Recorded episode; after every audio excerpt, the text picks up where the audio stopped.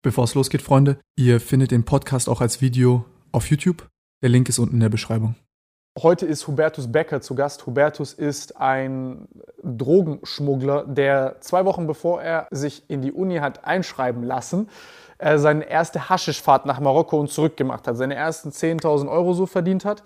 Äh, D-Mark, ersten 10.000 D-Mark. Und dann hat sich das so ein bisschen entwickelt von Haschisch zu Heroin zu schmuggeln. Er erzählt uns heute, wie es ist, Heroin zu nehmen. Er hat zahlreiche Bücher geschrieben. Er war sehr lange im Gefängnis. Für das Drogenschmuggeln hat er dann irgendwann äh, 16 Jahre bekommen äh, hat es aber lange getrieben und hat heute wirklich ein paar sehr krasse Schmuggelgeschichten am Start. Also so Sachen, wo ich mir denke, so what the fuck. Das ist äh, sehr, sehr, sehr krass, wie viel dieser Mann durchgemacht hat und vor allem wie viel Eier der hatte, diese Sachen durchzuziehen. Also ich sitze hier teilweise in diesem Podcast komplett sprachlos und denke mir, what the fuck hat dieser Mensch alles erlebt. Er hat in Bücher geschrieben und er kann es auch extrem gut erzählen. Deswegen, Freunde, viel Spaß mit dem Podcast. Wir sehen uns später.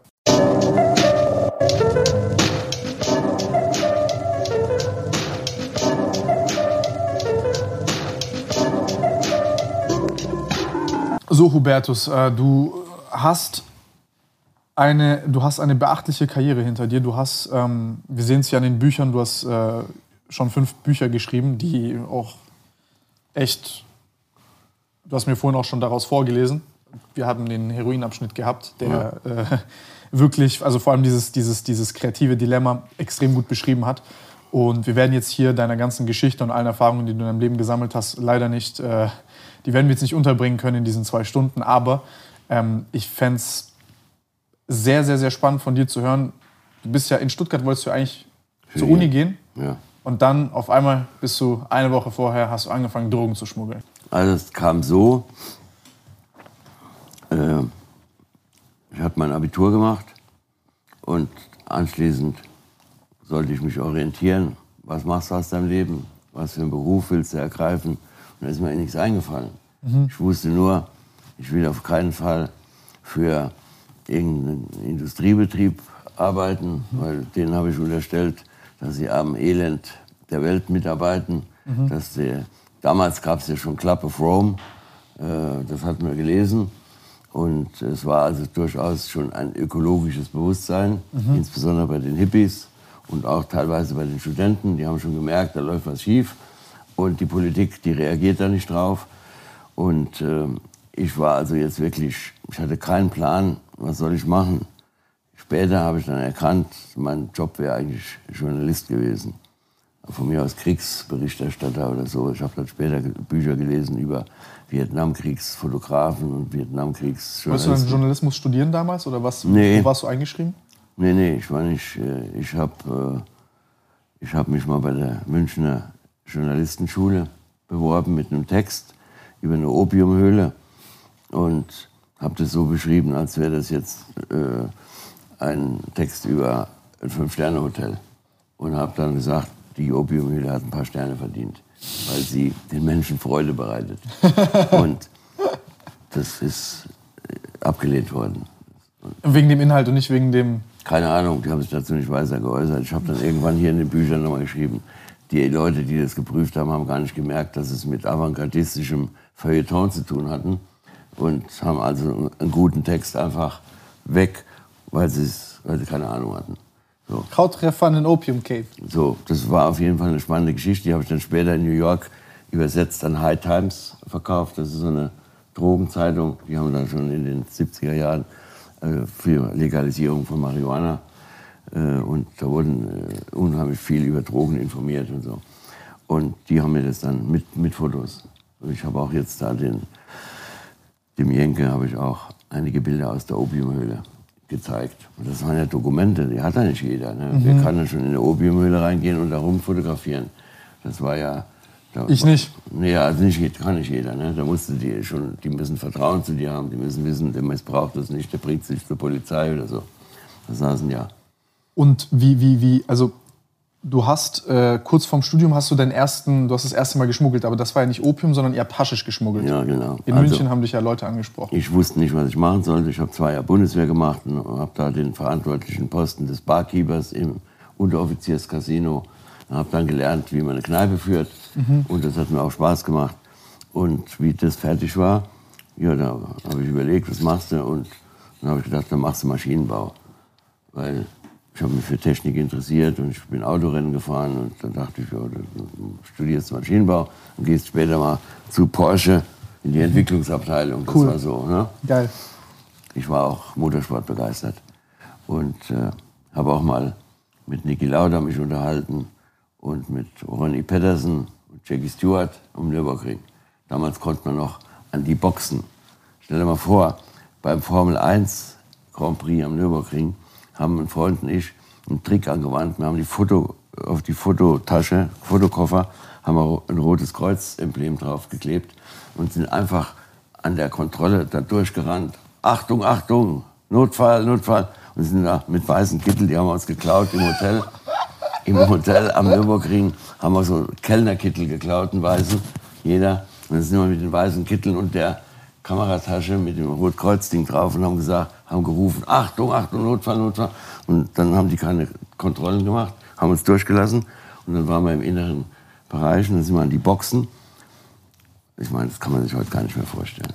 Und wo die Formel-1-Fahrer, wo die Teams, da waren dann nur drei Leute und zwei Stapel Reifen und die Freundin von den Fahrern, die hockten dann da und äh, wir haben uns dann unter die gemischt. Und da hat keiner mehr danach gefragt, wer seid ihr, was macht ihr hier?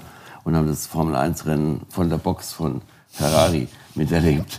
Und ja, da lernte man dann die Fahrer auch kennen. Ne? Wann war das? Das war 1971, 72. Krass. Wie, alt- wie alt warst du da? Und da war ich 20, 21. Hm. So Ja, alt wie du und dann hat er sowas gemacht. ja so, solche Dinge haben wir gemacht. Ja. Und äh, also wir waren immer schon fresh und dreist und, und, und, und haben einfach mal geguckt, was geht. Ne? Und, oder wir sind über die Mauer geklettert vom Fahrerlager. Das hat auch nicht jeder gemacht. Und dann, da, das war eine drei Meter hohe Mauer. Da sind wir rein, da waren wir im Fahrerlager. Und da hinten haben wir gehört, da ist jemand an seinem Boliden am Schrauben und am Testen. Und um, um, um, um, sind wir dahin, steht der Niki Lauter da. Und dann haben wir gesagt, Niki, wie läuft's? Und ich sagte, ja, wir müssen noch ein bisschen einstellen am Motor und so. Der hat auch nicht gefragt, wer seid ihr oder so. Wir waren Fans ne? und die wurden natürlich mit Respekt behandelt. Dann kam der Huschke von Hanstein, der Vorsitzende vom Automobilclub von Deutschland, die das äh, abwechselnd mit dem ADAC ausgerichtet haben, das Formel-1-Rennen. Und dann hat er gesagt, was wollt ihr denn hier? Und dann hat der Niki gesagt, lasst die Leute in Ruhe, das sind unsere Fans. Und dann, der wollte uns wegjagen da, ne? aber war cool. Und dann kam nachher der Jackie Stewart noch rein mit seinem Auto und in seiner Garage sind wir noch zu dem hin und haben mit dem ein bisschen gequatscht. Und wir hatten ja auch Ahnung. Wir kannten ja die Rennen und wussten, wer wann gewonnen hatte und wir wussten, was die für Autos hatten, wie viel PS die hatten. Und Das war alles vor der Drogenschmuggelei. ja, ja, das war alles vorher. So, und jetzt habe ich also, wie gesagt, äh, das einzige Interesse, was ich hatte, was, was kannst du studieren, habe ich dann irgendwann, hat mir einer vorgeschlagen, Maschinenbau. Und dann habe ich gesagt, ja, Maschinenbau, klingt gut. Und dann habe ich mich eingeschrieben in der Uni Stuttgart und äh, mit, zusammen mit einem Kumpel, den werde ich vielleicht heute Abend noch treffen, der wohnt jetzt in Stuttgart. Und dann äh, kam eine Woche vor Ende meines Praktikums, ich musste ein Praktikum in einem metallverarbeitenden Industriebetrieb machen, drei Monate. Und eine Woche bevor das zu Ende war, kam von einem ehemaligen Bundeswehrkumpel ein Anruf und er hat gesagt, du, wir brauchen einen Fahrer, kannst ja 10.000 Mark verdienen. Äh, Und ich wusste sofort, um was es ging, weil ich wusste, der hatte Kontakt in München zu Dealern und zur Unterwelt. Und da war mir sofort klar, der braucht am Telefon gar nicht sagen, was es da ging. Äh, Und dann habe ich gesagt, ich komme morgen mal nach München. Dann habe ich meinen, meinen Lehrchef gefragt, du kann ich äh, eine Woche früher abbrechen mit dem. Ja, ja, sagt er, ist schon okay, ich schreibe den Zeugnis. Und dann bin ich nach München gefahren und dann erfuhr ich dort von meinem Kumpel, der stellte mir dann einen, einen Komplizen vor, der schon mal in Marokko gewesen war. Kurz, die haben mich gefragt, ob ich das Auto steuere, äh, um Schmuggel und die haben mich mit dem Risiko haben sie mich konfrontiert. Was war das Risiko? Das Risiko war, geschnappt zu werden und fünf, sechs Jahre in den Knast zu kommen. Mit 40, 50 Kilo Haschisch. Ne? Und was hast du, also wie hast du darauf reagiert? Ah, ich habe darauf reagiert, das Risiko, das gehen wir ein. Also das scheint mir, ich habe ja gesehen, da waren ja in München waren ja einige Leute, die haben damit ihr Geld verdient. Und die fuhren und kamen und fuhren und kamen und da ist ja nie einer geschnappt worden. Und da habe ich also gedacht, das checkst du auch. Im, im Schmuggel. Passiert schon nichts. Im, Im Schmuggel gibt es drei äh, Aspekte, die man beachten muss, um guter Schmuggler zu werden. Der erste, Technologie. Du musst ein gutes Schmuggelversteck haben im Auto, im Tank, im Rahmen, irgendwo. Was war euer erstes? Äh, Im Tunnel von einem VW Käfer, also VW-Variant. Die haben in der Mitte so einen Schalttunnel gehabt. Da ging vorne vom Schaltknüppel ein Gestänge nach hinten an den Motor. Der Motor war hinten bei VWs und der war hohl. Und dieses Gestänge hat natürlich den Hohlraum nicht ganz ausgefüllt. Und da konnte man links und rechts und, drüber konnte man Haschischplatten verstecken. Und wir haben das Ding aufgesägt mit einer Stichsäge und haben das Haschisch da drin verstaut und haben das dann wieder zugeklappt und gespachtelt und geschliffen Krass. und lackiert und den Teppich wieder drüber geklebt, den Fußbodenteppich. Und das war vorne zwischen Fahrer und Beifahrer. Da macht sich auch keiner die Mühe, das zu Ach, das kontrollieren. macht ja keiner. Die müssen da schon was wissen, sonst machen sie es nicht. Und äh, dann sind wir gefahren, zu dritt nach Marokko, kamen zurück, hatten 16 Kilo dabei, für mehr hat das Geld nicht gereicht. Ich habe dann noch einen Kredit genommen, weil die Jungs hatten überhaupt keine Kohle. Dann musste ich also schon das Geld beisteuern, das Auto fahren und das Auto besorgen, einen Leihwagen. Und Also im Endeffekt hast du die ganze Show geschmissen. die hatten also die Logistik, insofern, die wussten, wo man es kauft und die wussten, wem man es verkauft. Und alles zwischendrin habe ich dann gemacht. Und wie wir in Marokko waren, stellte sich raus, dass die Haschisch-Bauern, die sprachen kein Englisch und kein Deutsch, aber Französisch. Und ich sprach Französisch. Und da war ich also von Haus aus schon mal jetzt in den Verhandlungen über die Preise und über alles, war ich natürlich dann zentral im Mittelpunkt als Dolmetscher für meinen Komplizen. Und wir haben uns auch gut verstanden. Die waren gerade Jungs. Und dann kam er zurück und dann haben wir 16 Kilo mitgebracht. Und dann hat uns einer der Jungs, die da, der, den ich aus der Bundeswehrzeit her kannte, der hat uns beschissen und hat uns, ich glaube, drei Kilo geklaut. Und damit war der draußen. Und der Walter und ich waren jetzt mehr oder weniger Partner. Und dann habe ich gesagt, das machen wir jetzt noch mal. Und jetzt kaufen wir uns ein Auto, wo richtig was reinpasst. Und da sind wir wieder hingefahren. Und beim zweiten Mal haben wir 45 Kilo mitgebracht. Also Prinzip 1, Technologie, kenn dein Auto und deine Verstecke. Te- Techn- Technologie, Verstecke, gute Verstecke. Zwei, äh, Logistik des Transportes. Wie, welche Strecke fährt man, über welche Häfen reist man nach Europa ein. Da gibt es Unterschiede. Manche Häfen sind gefährlich, da wird äh, streng kontrolliert. Manche sind locker. Und das muss man alles wissen. Und dann hat man dann dementsprechend, wir sind auch mit Schiffen gefahren, von Genua nach Tanger zum Beispiel, und waren dann direkt in Marokko. Oder wir sind mit dem Auto die ganze Strecke durch Frankreich und durch Spanien gefahren und dann in Algeciras ein Visum für Marokko geholt und dann rübergefahren. Und dann blieben wir eine Woche in den Bergen bei den Bauern und haben deren Leben auch so kennengelernt. Und das hat mich dann sehr stark begeistert und infiziert. Also das war Abenteuer pur und ich fand das wunderbar. Und wie wir dann wieder in München waren, da haben wir dann die 45 Kilo verkauft, 90.000 Mark sind da rausgesprungen. Und äh, eine kleine Sache am, am Rande, ich hatte also für den ersten Transport 5.000 Mark Kredit aufgenommen bei so einem Kredithai. Ja? Oh, Und der wollte natürlich eine Menge äh, zurückhaben. 5000 hat er mir gegeben und 7000 wollte er zurückhaben. Innerhalb von einem Jahr. Und jetzt habe ich mein Auto verpfändet, mein neues. Und der hat mir die 5000 gegeben. Mit denen sind wir runtergefahren. Und dann haben wir das zweimal gemacht. Und nach zweimal hat man 90.000 Mark. Und dann konnte ich den Kredit zurückbezahlen. Und da bin ich dahin zu dem, sag ich, du, ich habe doch hier noch einen Kredit. Und da sagt er, ja, selbstverständlich. Und das hast du wohl nicht vergessen, oder? Nee, sag ich, ich will den zurückbezahlen. Wie zurückbezahlen? Ich sag, ich will zurückbezahlen. Was schulde ich dir? Ja, das hast, du hast doch Zeit, du kannst doch das. Nee, sag ich, ich möchte das jetzt zurückbezahlen. Ja gut, dann hat er das fertig gemacht. Und dann legt er mir die Rechnung da auf den Tisch. 7200 Mark. Und sechs Wochen vorher hat er mir 5000 gegeben. Also ein Gauner. Und dann sagt er, und dann greife ich in meine Tasche und dann haue ich mal so locker 10 Mille auf den Tisch in 1000 Markscheinen. Und dann sagt er, da hat er gleich große Augen gekriegt. Ich war ja ein junger Kerl, ne? ich war ja so alt wie er. Und knallt ihm da mal so ein Packen Tausender hin. Sag ich, wie viel kriegst du? Ja, da steht's doch, 7200. Zack, zack, zack, zack, abgerechnet, bitteschön. Und dann gibt er mir raus und ich stecke alles wieder ein. Dann sagt er, du, wo verdient man denn so viel Geld in sechs Wochen, dass man da einen Kredit sofort zurückbezahlen kann? Und ich sehe, du hast ja noch mehr. Und dann habe ich gesagt, nicht im Kreditgeschäft, Chef. Und da guckt er mich so an, weil er war ja ein Lump, der hat ja auch gut verdient damit. Ja. Ne? Und dann sagt er, ja, wo denn? Sage ich, der Rest ist Schweigen.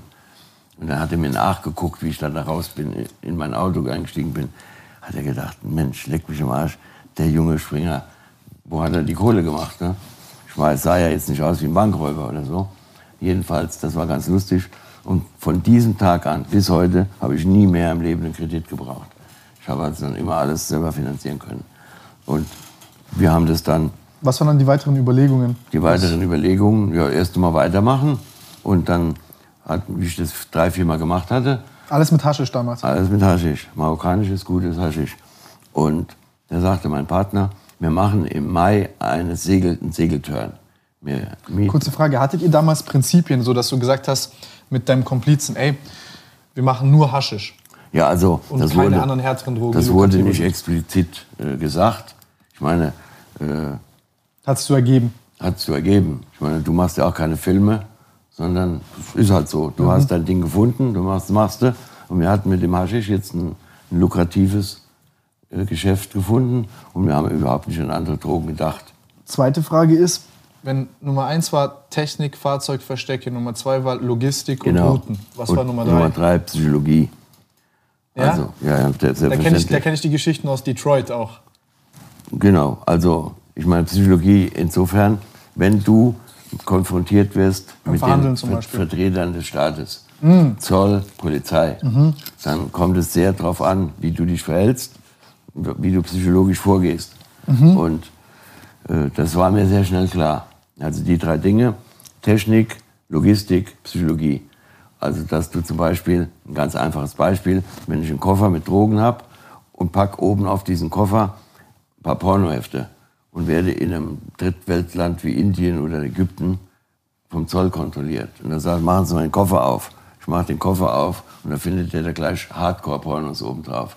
Gerade diese Araber und Inder, die sind natürlich total abgefahren da drauf. Da wurde er ganz nervös und was ist das? Und da habe ich gesagt, äh, das ist Blue, Blue Photos. Also so nennt man das da. Und dann hat er aufgeblättert, um Gottes Willen, nee, mir Wahnsinn. Hat an seine Frau gedacht und an was weiß ich. Er hat aber nicht mehr daran gedacht, den Koffer jetzt gründlich zu durchsuchen, sondern sein ganzes Denken und Fühlen war jetzt Hat sich in seinem Schwanz verlagert. So kann man das so sehen, ja. Ich wollte es jetzt nicht so drastisch ausdrücken. Dafür bin ich ja da. Jedenfalls, äh, die sind da total drauf abgefahren.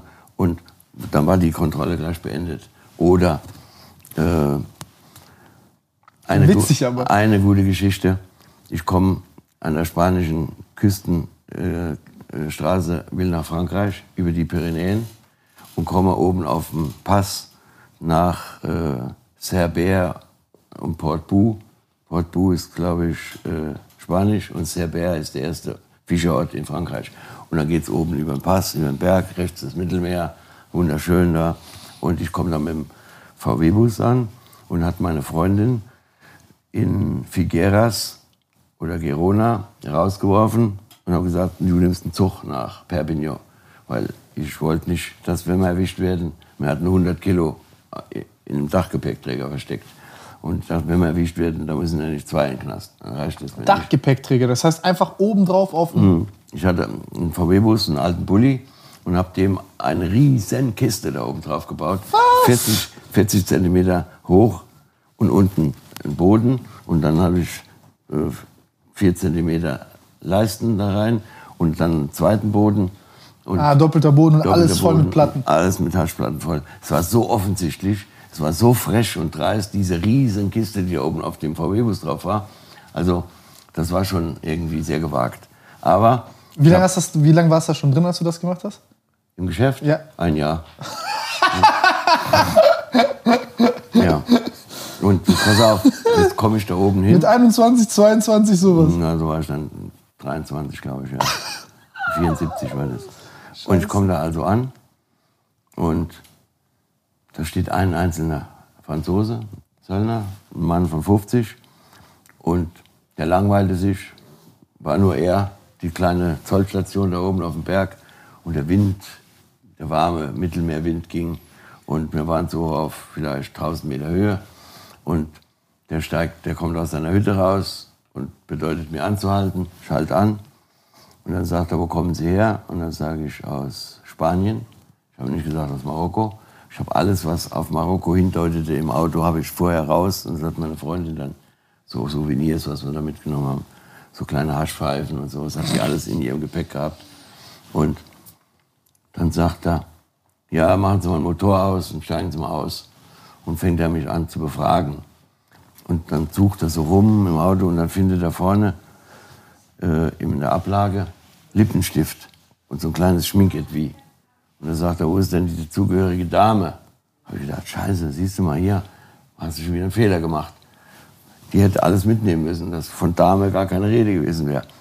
Jetzt hat er aber angefangen, wo ist denn die dazugehörige Dame? Und dann sage ich, fangen Sie nicht an davon, ich bin fix und fertig, die ist mir in Barcelona mit einem Spanier durchgebrannt. Was? Und ein Mann, der gerade seine Frau auf diese tragische Weise verloren hat, den tut man jetzt nicht mit einer peinlichen Autokontrolle auch noch weiter ärgern. Und dann hat er sich da erkundigt, wie ist das denn passiert? Dann sage ich, wie ist das passiert? Wir sind in den Eissalon gegangen, haben Eis gegessen und äh, äh, der Kellner vom Lokal, der war ganz nett und der fing dann an mit uns zu reden. Habe ich irgendwann zu meiner Freundin gesagt, du, äh, ich hole das Auto aus der Garage und ich bin in zehn Minuten wieder hier und äh, dann fahren wir. Und wie ich in zehn Minuten wiederkomme, da war meine Freundin weg und der Kellner war weg. Und das sagte ich zu dem Besitzer von dem Eissalon, wo ist denn die Dame da? Und sagt, ja, stellen Sie vor, die ist mit meinem Kellner durchgebrannt. Sag ich, das gibt's doch nicht, wie können Sie das zulassen? Ja, Sie haben, der Kellner hat gekündigt und hat die am Arm genommen und weg waren sie. und die Geschichte hat den französischen Zöllner dermaßen berührt.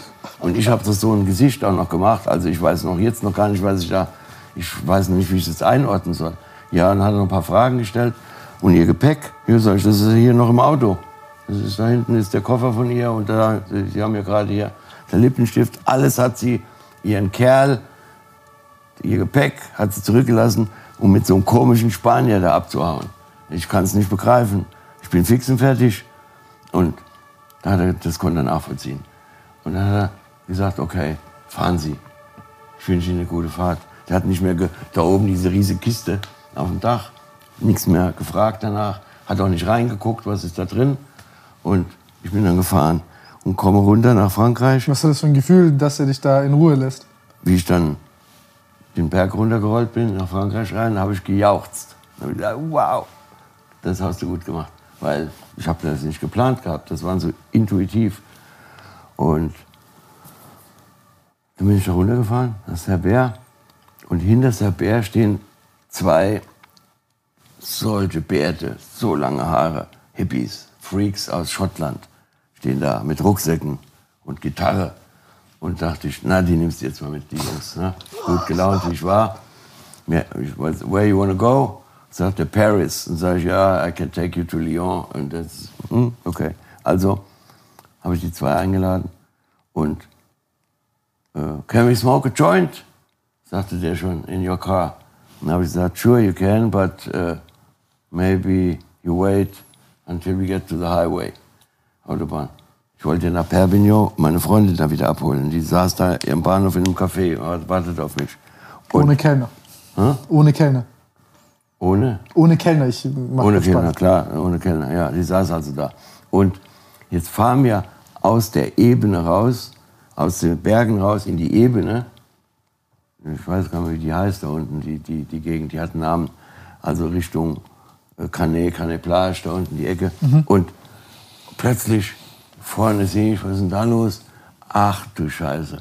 Roadblock, eine riesen Polizeikontrolle äh, und mindestens zwei Busse, 15 Beamte. Und die Hippies angezündeter Joint. Und die Hippies waren noch nicht so weit. Ich habe gesagt, hey, put the joint away, there's a police control. Und haben die den Joint weggeschafft schnell. Und jetzt halte ich an. Die hatten eine Nagelkette über die Straße gelegt. Also, dass man nicht durchbrennen konnte da, ne? Was? Ja, Nagelkette, die ziehen die da. In Afrika gibt es viel. Und ziehen dann so eine Nagelkette über die Straße mit so Dornen. Alle 15 Das sind Plattenklicks. Das sind alle vier Reifen platt, wenn du drüber fährst. Und damit keiner abhaut. Und jetzt habe ich angehalten. Dann habe ich gesagt, fahren Sie mal da rechts raus, Zollkontrolle. Ich habe gedacht, ich spinne. 100 Kilo Haschisch oben auf dem Dach. In dem riesen Teil da oben. Und das war so auffällig. Und dann habe ich gedacht, jetzt hast du es verspielt. Und dann habe ich gesagt, dann hat er gesagt, alle raus aus dem Auto. Alle aus dem Auto, auf Französisch. Ne? Und die zwei Schotten waren dabei, ihre Rucksäcke rauszuwuchten, haben die da schon mal ins Gras gelegt. Und die Bullen haben sich auf die Rucksäcke gestürzt und fingen an auszupacken. Und habe ich zu dem Chef gesagt, habe ich gesagt, Sie, entschuldigen Sie mal, das sind Anhalter, Tramper. Die habe ich gerade hier vor zwei Kilometern eingeladen. Ich habe nichts mit diesen Leuten zu tun. Wenn die irgendwas falsch gemacht haben oder da habe ich nichts mit zu tun. Also das möchte ich Ihnen jetzt mal sagen. Und außerdem äh, bin ich vor fünf Minuten oben auf der Grenzstation gründlich kontrolliert worden. Und ich würde Sie bitten, weil ich habe es eilig, rufen Sie da bitte an und fragen Sie den Kollegen. Und hat er es tatsächlich gemacht. Und dann nimmt er sein mobiles Polizeitelefon und zack, zack, zack. Oui, ah oui, le jeune Allemand, bien sûr, je l'ai contrôlé. Il a rien. Der hat also nichts, der ist okay, der ist sauber. Und dann hat er zu mir gesagt, also mit den Jungs haben sie nichts zu tun, lassen Sie die hier zurück. Dann habe ich denen die Kiffersolidarität verweigert und bin abgehauen und habe sie da zurückgelassen. Ich weiß nicht, was mit den zwei Schotten passiert ist da. Und bin dann aber weggekommen mit meinen 100 Kilo Haschisch. Und da standen 15 Polizisten mit allen möglichen, also Hunde hatten sie damals zum Glück noch nicht, aber mit allen möglichen äh, Gerätschaften anzubohren, irgendwas und so. Ich habe gedacht, ich werde verrückt. Und dann fahre ich nach Perpignan zum Bahnhof. Mein Schätzchen sitzt im Café. Das war eine richtig hübsche äh, deutsche junge Braut, Carmen.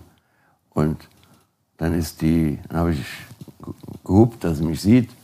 Und habe ich gesagt, hast du schon bezahlt? Ja, ich schon bezahlt. Dann, ich, dann komm, geht weiter. Und die ganzen Franzosen, die da im Café auch saßen, haben dem Hüftschwung meines Schätzchens nachgeguckt.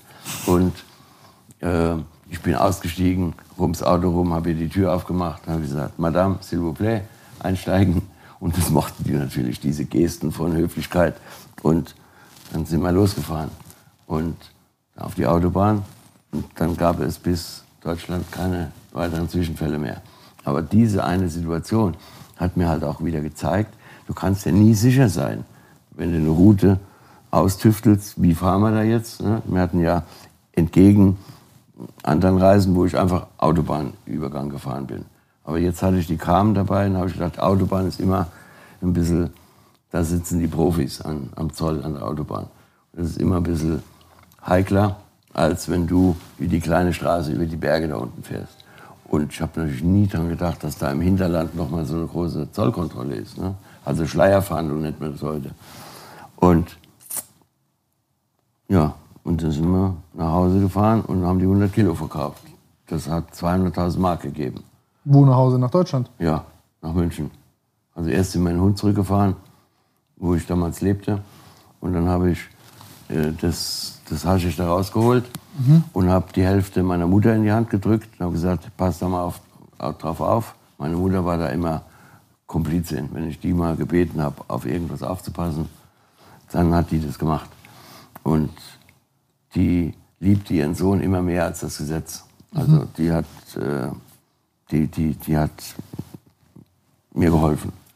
Und das durfte natürlich keiner wissen. Der Vater durfte es nicht wissen, meine Brüder durften es nicht wissen. Kein Mensch durfte es wissen, dass die Mutter da mitarbeitet.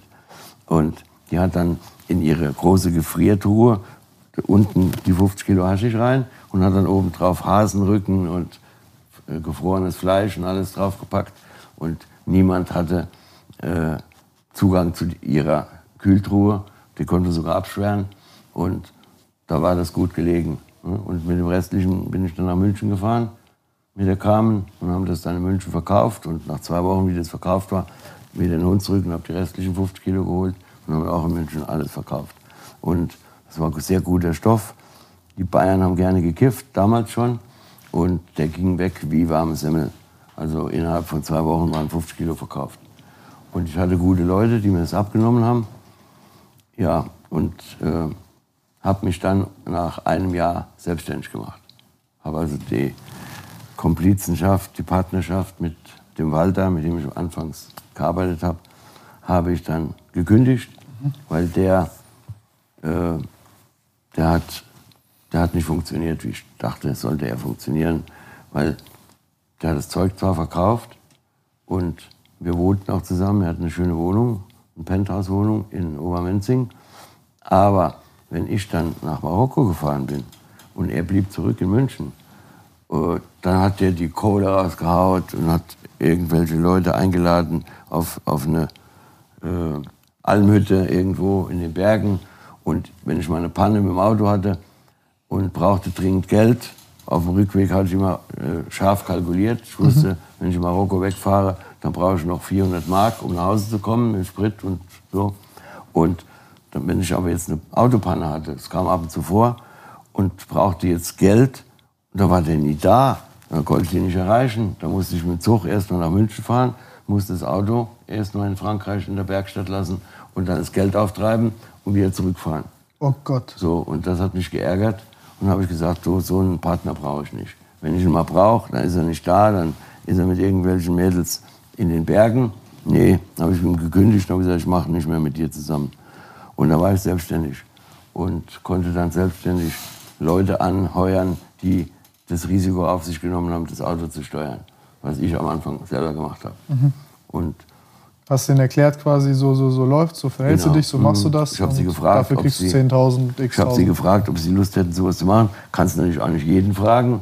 Du musst natürlich nur solche Leute fragen, die, von denen du weißt, die sind risikobereit, die sind verschwiegen, die sind zuverlässig. Und so kam das, dass ich also in den Jahren 74, 75, 76 insgesamt über 20 Mal in Marokko war. Und dann ging es los, dass Leute geschnappt wurden. Auch Leute von mir. Und ja, das war dann immer die ganze Ware verloren, das Auto verloren und ein Mann im Knast. Und du musst dich darum kümmern, musst einen Anwalt bezahlen und wieder eine neue Reise organisieren. Und äh, das hat uns natürlich dann teilweise... Du hast dann aber auch immer einen Anwalt organisiert und. Ja, ja, natürlich. So oft kam es nicht vor. Okay. Zweimal. Und äh, ja, und. Und das dann, war alles nur Haschisch und die Marokko-Route. Das war alles nur Haschisch. Und dann kam, und mittlerweile habe ich in Ibiza ein Haus gehabt, habe ich eine Finca gemietet. Wie viel Geld hast du zu dem Zeitpunkt gemacht, ungefähr insgesamt mit allem? Äh, so genau weiß ich jetzt nicht mehr. Aber ich hatte immer so zwischen 50 und 200.000 Mark zur Verfügung. Also ich konnte jederzeit wieder so eine Tour ausrüsten. Und das habe ich bezahlt in Marokko. Äh, Was kosten so 50 Kilo? Was haben die gekostet damals? äh, 50 Kilo, 20.000 Mark, 400 Mark ein Kilo. Kilo. Gute Okay. Qualität. Ne? Weniger gute Qualität, 200 oder 300 Mark. Aber ich habe immer die beste Qualität genommen, weil mir von Anfang an klar war, wenn du die beste Ware hast, dann kriegst du es auch leicht los. Wenn du jetzt mit irgendwelchen dubiosen Kram daherkommst, dann so. Und dann habe ich in, auf Ibiza eine Amerikanerin kennengelernt, die gab die Inselzeitung heraus. Die, weiß ich nicht, Ibiza Times oder wie das hieß, so äh, in Englisch für Touristen. Kurze Frage, wie viel hast du für ein Kilo Haschisch bekommen in Deutschland? 2000 Mark. 2000 Mark, okay, okay, okay. Also 400 habe ich bezahlt, 2000 bekommen, pro Kilo 1600 verdient. Und na, wenn man jetzt noch die Spesen und so dann sagen wir Sprit und alles. 1500 verdient. Ne? Okay. So. Und bei 100 Kilo waren das dann 150.000. Nicht schlecht. Und das Ganze ging in zwei Wochen über die Bühne. Also war schon okay. Und, und diese Amerikanerin, die wurde mir von jemand vorgestellt in Ibiza. Und die macht also die, die war die Redakteurin von der Inselzeitung in Englisch. Und die wandte sich an die ganzen Touristen, die dort lebten auf der Insel. Und eines Tages lädt die mich ein zu sich nach Hause. Ich habe zuerst gesagt, sie hat erotische Ambitionen, weil die war schon ein bisschen älter als ich. Die war schon über 40 und ich war Mitte 20. Interessant. Ja, wäre interessant gewesen. Aber sie eröffnet mir, dass sie äh, gerade aus Kolumbien zurück ist und vier Kilo Kokain geschmuggelt hat. Und die liegen in Madrid. Und sie kann so viel gar nicht verkaufen auf Ibiza. Ob ich eventuell Lust hätte, ihr zu helfen, zwei Kilo zu übernehmen und die zu verkaufen in München. Mhm. Und da habe ich mit meiner Freundin darüber geredet, habe ich gesagt, du, sieht's aus und so, soll ich das machen? dann hat die gesagt, ja, musst du wissen. Äh, aber Was hat dagegen gesprochen, das zu tun? Ja, dass ich sie verlassen musste. Also ich musste sie alleine zurücklassen auf Ibiza. Und äh, ich habe gesagt, in 14 Tagen, drei Wochen bin ich wieder hier. Ich musste das ja nach München bringen und dort versuchen zu verkaufen. Und jetzt fliege ich nach Madrid mit der Amerikanerin, beziehungsweise die war schon dort. Und wir haben uns da getroffen im Hotel, im Airport Hotel Barajas. Und ähm, dann übergab die mir die zwei Kilo. Und dann sage ich, äh, sagt sie, hast du schon einen coolen Weg, wie du das nach Deutschland schaffst? Hatte ich noch nicht, hatte mir noch gar keine Gedanken darüber gemacht. Und ich hatte jetzt erstmal die zwei Kilo Koks und habe mal meine Nase reingehängt, mal probiert. Und ja, und das war gut, gutes Zeug. Und dann habe ich überlegt, was machst du denn da? Und dann komme ich in, in die Hotellobby und dann stehen da ein paar Jungs in weißen Klamotten, die sprachen Deutsch. Und dann habe ich gedacht, was ist das für eine Truppe? Dann bin ich dahin, sage ich, wer, wer seid ihr? Und habe ich gesagt, wir sind die deutsche Davis Cup Team, Tennisspieler. Aha, Davis Cup, was macht ihr hier? Und sagen wir spielen gegen Spanien. Hm. Und morgen. Sag ich mal, fliegt ihr nach München zurück am Montag. Da habe ich gedacht, das ist es. Dann bin ich in die Stadt, in eine Boutique und habe mir Tennisklamotten gekauft, einen Tenniskoffer, einen Tennisschläger, ganzen Kram. Und dann habe ich die gefragt, mit welchem Flieger fliegt ihr denn? Und die haben gedacht, ich wäre ein Fan. Und ich habe äh, mich dann unter die gemischt am Flughafen. Ich war dann pünktlich, wie der Abflug war. Die waren ungefähr eine Truppe von vielleicht insgesamt mit Trainer, Betreuer und allem 15, 20 Leute. Und ich bin dann auch da mit Adidas T-Shirt, äh, Tennisshirt und äh, Lacoste und weiße Tennishose, Tennisschuhe, mein Tenniskoffer, alles weiß und bin mit denen geflogen. Und wie wir ankamen in München, da sind die durch den Zoll geleitet worden in der Gruppe. Und ich bin einfach mitgelaufen mit den zwei Kilo Koks im Koffer. Und und da gab es auch keine Kontrollen beim, also dem nicht gar nicht? Da gab es schon Kontrollen, aber die Davis Cup Team, die wurden da nicht kontrolliert. Das war eine Reisegruppe und die hatten ihre, ihre, ihre, was weiß ich, Trainer und die da mitgefahren haben gesagt, hier kommt das Davis Cup Team. Haben die Bayerischen, der Bayer ist ohnehin von Uniformen fasziniert und die haben die Sportler dann durchgelassen und ich bin mitgeschwommen dadurch. So. Und ist denen auch nicht, also die hatten auch nichts gesagt oder so? Dass du jetzt nicht von, zu denen gehörst? Ach, woher? Die haben ja gar nicht gewusst, dass ich nicht zu denen gehöre. Die haben gedacht, der hat irgendeine Funktion, die kennt, da kennt nicht unbedingt jeder jeden. also es ist nichts passiert. Und, in was für einem, in so einem Tenniskoffer hat das Zeug? Ja, in so einem, so einem kleinen Tenniskoffer, wo genau Tennisschläge reinpassten. Und da hatte ich also Tennisklamotten drin und Ey, zwischen die Hemden hatte ich, das waren vier Beutel mit 500 Gramm. Dann habe ich mir auch vier so T-Shirts und Hemden gekauft, die habe ich da reingeschoben und die lagen, die wären ganz leicht zu finden gewesen. Ich habe spekuliert, du wirst nicht durchsucht. Und das war so. Und, und dann bin ich nach Hause gefahren, einen Kumpel angerufen, sag ich, komm mal vorbei, was ist denn los? Sag ich, komm mal vorbei. Dann habe ich dem ersten Beutel mit 500 Gramm Koks auf den Tisch gelegt. Der Abi Ofarim war auch einer von denen. Die, die, kennst du den? Nee. Kennt euch von euch einer den? Abi Ofarim. Das war ein, ein Sänger, ein israelischer Sänger Ah, okay, ja. Esther und Abi Ofarim. Das waren ein, ein Paar, die haben also in den 60er Jahren Millionen Platten verkauft. Die waren also richtig gut im Geschäft. Und der lebt in München und das war ein alter Kokser. Und dann habe ich den angerufen, den kannte ich. Und dann habe ich gesagt, komm mal vorbei. Wie die die Beutel mit den 500 Gramm gesehen haben, das sind die ausgeflippt. Und ich gesagt, Wahnsinn, wo hast du das denn her? Und dann sage ich, ja, das habe ich aus Spanien mitgebracht. Mensch, so.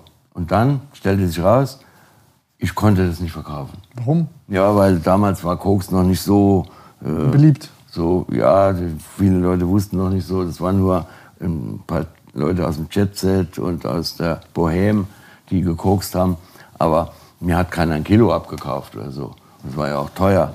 Und dann stand ich da und habe drei Monate lang fast ein halbes Kilo äh, verschenkt und Kleinigkeiten verkauft, mal zwei Gramm hier, mal fünf Gramm da und so. Aber es war keiner da, der auch nur 100 Gramm gekauft hätte. Boah. Und dann stand ich mit dem Koks da wusste nicht so richtig. Und die Amerikanerin, die wartete auf Ibiza, dass ich jetzt Was hättest du an Strafe bekommen, hätten die dich am Flughafen gecatcht? mit den zwei Kilo Koks, Ja. zwölf Jahre. Was? Ja, Ich habe äh, später im Knast einen kennengelernt, der hat zwölf Jahre bekommen für zwei Kilo. Bayern. Hm? Wusstest du das, als du mit dem Nee, Tenniskoffer? nee, nee. Das war die scheißegal. Das, da, solche Gedanken, die bringen einen ja runter. Das war ja nicht, das war ja kontraproduktiv. Ne? Das habe ich nicht gemacht. Ich wusste nur, es wird bestraft. Und dann habe ich gedacht, darum kannst du dich dann kümmern, wenn du im Knast bist. Aber vorher nicht. Und es hat ja auch geklappt. Und äh, dann kam zum Glück nach drei Monaten ein Freund von mir aus New York zurück mit seiner amerikanischen Freundin. Und den, die habe ich dann eingeweiht. Dann habe ich gesagt, hör mal, ich habe hier zwei Kilo Koks oder beziehungsweise noch anderthalb Kilo. Und äh, ich kann die nicht verkaufen. Äh, wie sieht's denn aus? Könntet ihr die in Amerika verkaufen? Und dann sagt die, ja, selbstverständlich. Dann sagte ich, gut, dann nimm das und bring's nach New York und äh, verkaufst und dann kommst du wieder und gibst mir das Geld, dann kann ich die Frau da in, in Ibiza äh, entlöhnen. Ich habe das auf Kommission bekommen gehabt. Ne? Und dann hat die ihre Mutter in New York angerufen und die kam dann eine Woche später und dann haben wir der Frau dieses, diese drei Beutel mit den 500 Gramm ins Mieder gesteckt. Die hat dann so enge Dinge angezogen, wo man das dann so reinschieben konnte und ist dann fest um den Leib geschnürt. Da haben sie die, der eine Perücke aufgesetzt und haben die geschminkt, dass sie aussah wie ein altes, tattrig- tattriges Mütterchen. Die Frau war vielleicht 55 und die sah nachher aus wie 85 und ist dann mit dem Stock gequält, hat durch den Flughafen und hat das dann nach Amerika rein geschafft. Und hat in Amerika vom Zoll einen Rollstuhl kommen lassen und wurde dann im Rollstuhl durch den amerikanischen Zoll geschoben und hatte den ganzen Koks da um sich rum. Und die hat es dann, die Tochter ist dann hingeflogen, hat es innerhalb von drei Tagen verkauft gehabt Wie viel hat man dafür bekommen? in New York, ungefähr 80.000 Dollar Oh, für anderthalb Kilo. für ein Kilo. 120.000 für das eineinhalb Kilo, ja. Krass. Ja. Und dann kam die zurück und hat mir so viel Geld bezahlt, dass ich die Amerikanerin auszahlen konnte und noch ein bisschen drauf, was ich noch was verdient habe. Und das war dann die, der nächste Fall. Und so bin ich dann also zum ersten Mal mit harten Drogen konfrontiert worden, habe damit ein Geschäft gemacht. Und kurze Zeit später, das war dann 1900, vielleicht, ich glaube 76, da kam, kriegt man einen Anruf in München, in unserer Wohnung. Und äh, Freunde aus Spanien, die ich aus Ibiza kannte, waren am Telefon. Sie wären gerade gelandet in München. Sie kommen aus Thailand und äh, Fernost. Und ob sie vorbeikommen könnten. Und ich sagte, klar, können wir vorbeikommen. Und wie die dann da waren, haben die eine Marlboro, äh, Stange Marlboro dabei gehabt, in einem Duty-Free äh, und haben auf den Tisch gelegt. Dann macht er die Marlboro-Schachtel auf, die erste, und schüttet äh, 20 Gramm Heroin auf den Tisch, auf den Teller. Und dann macht er alle auf und schüttet raus, haben wir 200 Gramm Heroin. Oh, Wahnsinn. Was ist denn das? Ja, sagt der Heroin. Kannst du das verkaufen? Und da habe ich gedacht, habe ich noch nie mit zu tun gehabt. Ich habe gerade erst mit dem Koks den Reinfall da gehabt. Ja Mensch, muss uns helfen. Äh, können da gar nicht, äh, wir, wir, wir sind auf dich angewiesen, wir kennen sonst niemand hier. Wie hast du das mit der Spanierin gemacht? Was hast du den Amerikanern gegeben? Was hast du der Spanierin gegeben? Was ist für dich übrig geblieben? Mit den anderthalb Kilo oder New York, das weiß ich heute nicht mehr. Kann ich heute nicht mehr sagen. Auf jeden Fall habe ich genug bekommen, dass ich die Spanierin ausbezahlen konnte, korrekt, was sie von mir verlangt hat. Ich weiß das heute nicht mehr. Und habe für mich noch 10.000 in die Tasche gesteckt, als ich also noch ein bisschen verdient habe. Ich war ja froh, Für zwölf Jahre Knast das Risiko, krass. ja, ja, auf der anderen Seite, ich habe jetzt drei Monate in München gekokst, durchgekokst, ne, jeden Tag, bis ich irgendwann mal umgefallen bin. Und äh, da habe ich gemerkt, der Körper macht das nicht ewig mit. Das war meine einzige Zeit im Leben, wo ich also Kokain übertrieben konsumiert habe. Wie ist das? Was, also vom Gefühl, ich habe ich hab noch nie in meinem Leben gekokst. Ja, wie ist das so ein Gefühl? Das macht dich wach, das macht dich konzentriert, das macht dich kreativ. Deine Gedanken werden irgendwie also rausgenommen aus diesem normalen Alltagsdenken. Und es ist auf jeden Fall gut, wenn man kreativ arbeitet oder wenn man konzentriert arbeiten muss. Es nehmen ja sehr viele Leute aus dem, aus dem äh, äh, Finanzbusiness und äh, die sind dann relativ äh, konzentriert bei der Arbeit. Aber das kannst du auch nur eine Zeit lang machen und dann überwiegen dann die negativen. Was, was passiert dann negativ mit einem? Äh, Was passiert negativ mit einem? Ähm, oh, was passiert negativ mit einem? Oder was ist mit dir passiert in den drei Monaten? Wie war das? Ja, du bist dann, du schläfst viel zu wenig. Also es ist dann auch äh, nicht gut für die Gesundheit, für den Körper. Und äh, ich habe es ja auch nur geschnupft, ich habe es ja nie gedrückt. Ja. Aber äh, Kokain ist eine sehr, sehr starke Droge. Und wenn du die jetzt sozusagen umwandelst in Base und das dann rauchst, Crack.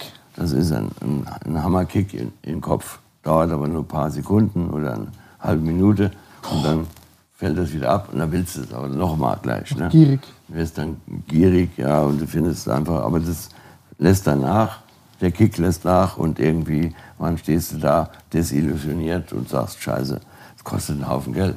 Wenn du das rauchst, das kostet richtig viel Geld. Ja, und äh, dann habe ich ihn, dann haben, das waren die also jetzt mit dem Heroin da bei mir in der Wohnung und ich habe einen Freund angerufen, einen- einen Kunden von mir, einen Dealer und hab, der kam der mal zu mir und dann sage ich, Tommy, kannst du Heroin verkaufen? Und sagt er, äh, was sind das für ein Stoff? Sag ich, aus Thailand. Oh, Thailand, das ist gutes Zeug, sagt er. Ich habe schon mal Heroin an amerikanische Soldaten verkauft. Sag ich, ja, dann guck doch mal, ob du das verkaufen kannst. Dann habe ich dem eine Probe gegeben. Und dann hat er angerufen, zwei Stunden später, sagt er, das ist super Zeug, kann ich verkaufen. Ich kann dir zahlen. Dann fing der da an, auf dem Taschenrechner rumzurechnen. Und dann macht er mir einen ganz komischen, fürs Gramm 112 Mark 40. Dann sag ich, Aktionspreis. oder für 110 oder 120 oder nicht 112 Mark 40. Ja, sagte er, ich habe das mir genau ausgerechnet. Und dann sagte ich das in Spanien und die gesagt, oh, das ist aber wenig und so. Und wir wollten schon, äh, weiß ich nicht, eine gewisse Summe wollten sie halt haben. Und dann habe ich gesagt, naja, wir könnten es auch strecken mit Milchzucker, mit einem unbedenklichen Stoff. Ja, Klar kann man das. Und dann haben wir, haben wir das gestreckt. dann habe ich auch 200, 300 gemacht. Und, und dann kam der nochmal und hat es nochmal getestet und hat es einem Junkie gegeben zum Injizieren. Und der hat gesagt, Spitzenzeug, obwohl es gestreckt war. Aber das war natürlich vorher rein. Und es war die Gefahr, dass sich jemand damit einen goldenen Schuss setzt, wenn er da nicht aufpasst. Weil das war wirklich total reines Hochprozent. Zeug. Hochprozentig, ja. Also 90 Prozent oder so. Und nachdem wir das gestreckt hatten, da war es dann noch 55 Prozent. Das ist immer noch. Straßenheroin hat normalerweise zwischen 20 und 30 Prozent. Und das ist das, was die auf der Straße verkaufen. Aber das Zeug, was die Spanier da mitgebracht haben, mir hat es ja gar nicht gehört. Ich habe ja nur vermittelt. Und das ging dann, der hat das mitgenommen, hat es bezahlt und die Spanier sind dann nach Spanien zurückgeflogen. Wie streckt man das? Tut man das einfach die Pulver einfach miteinander vermischen und fertig?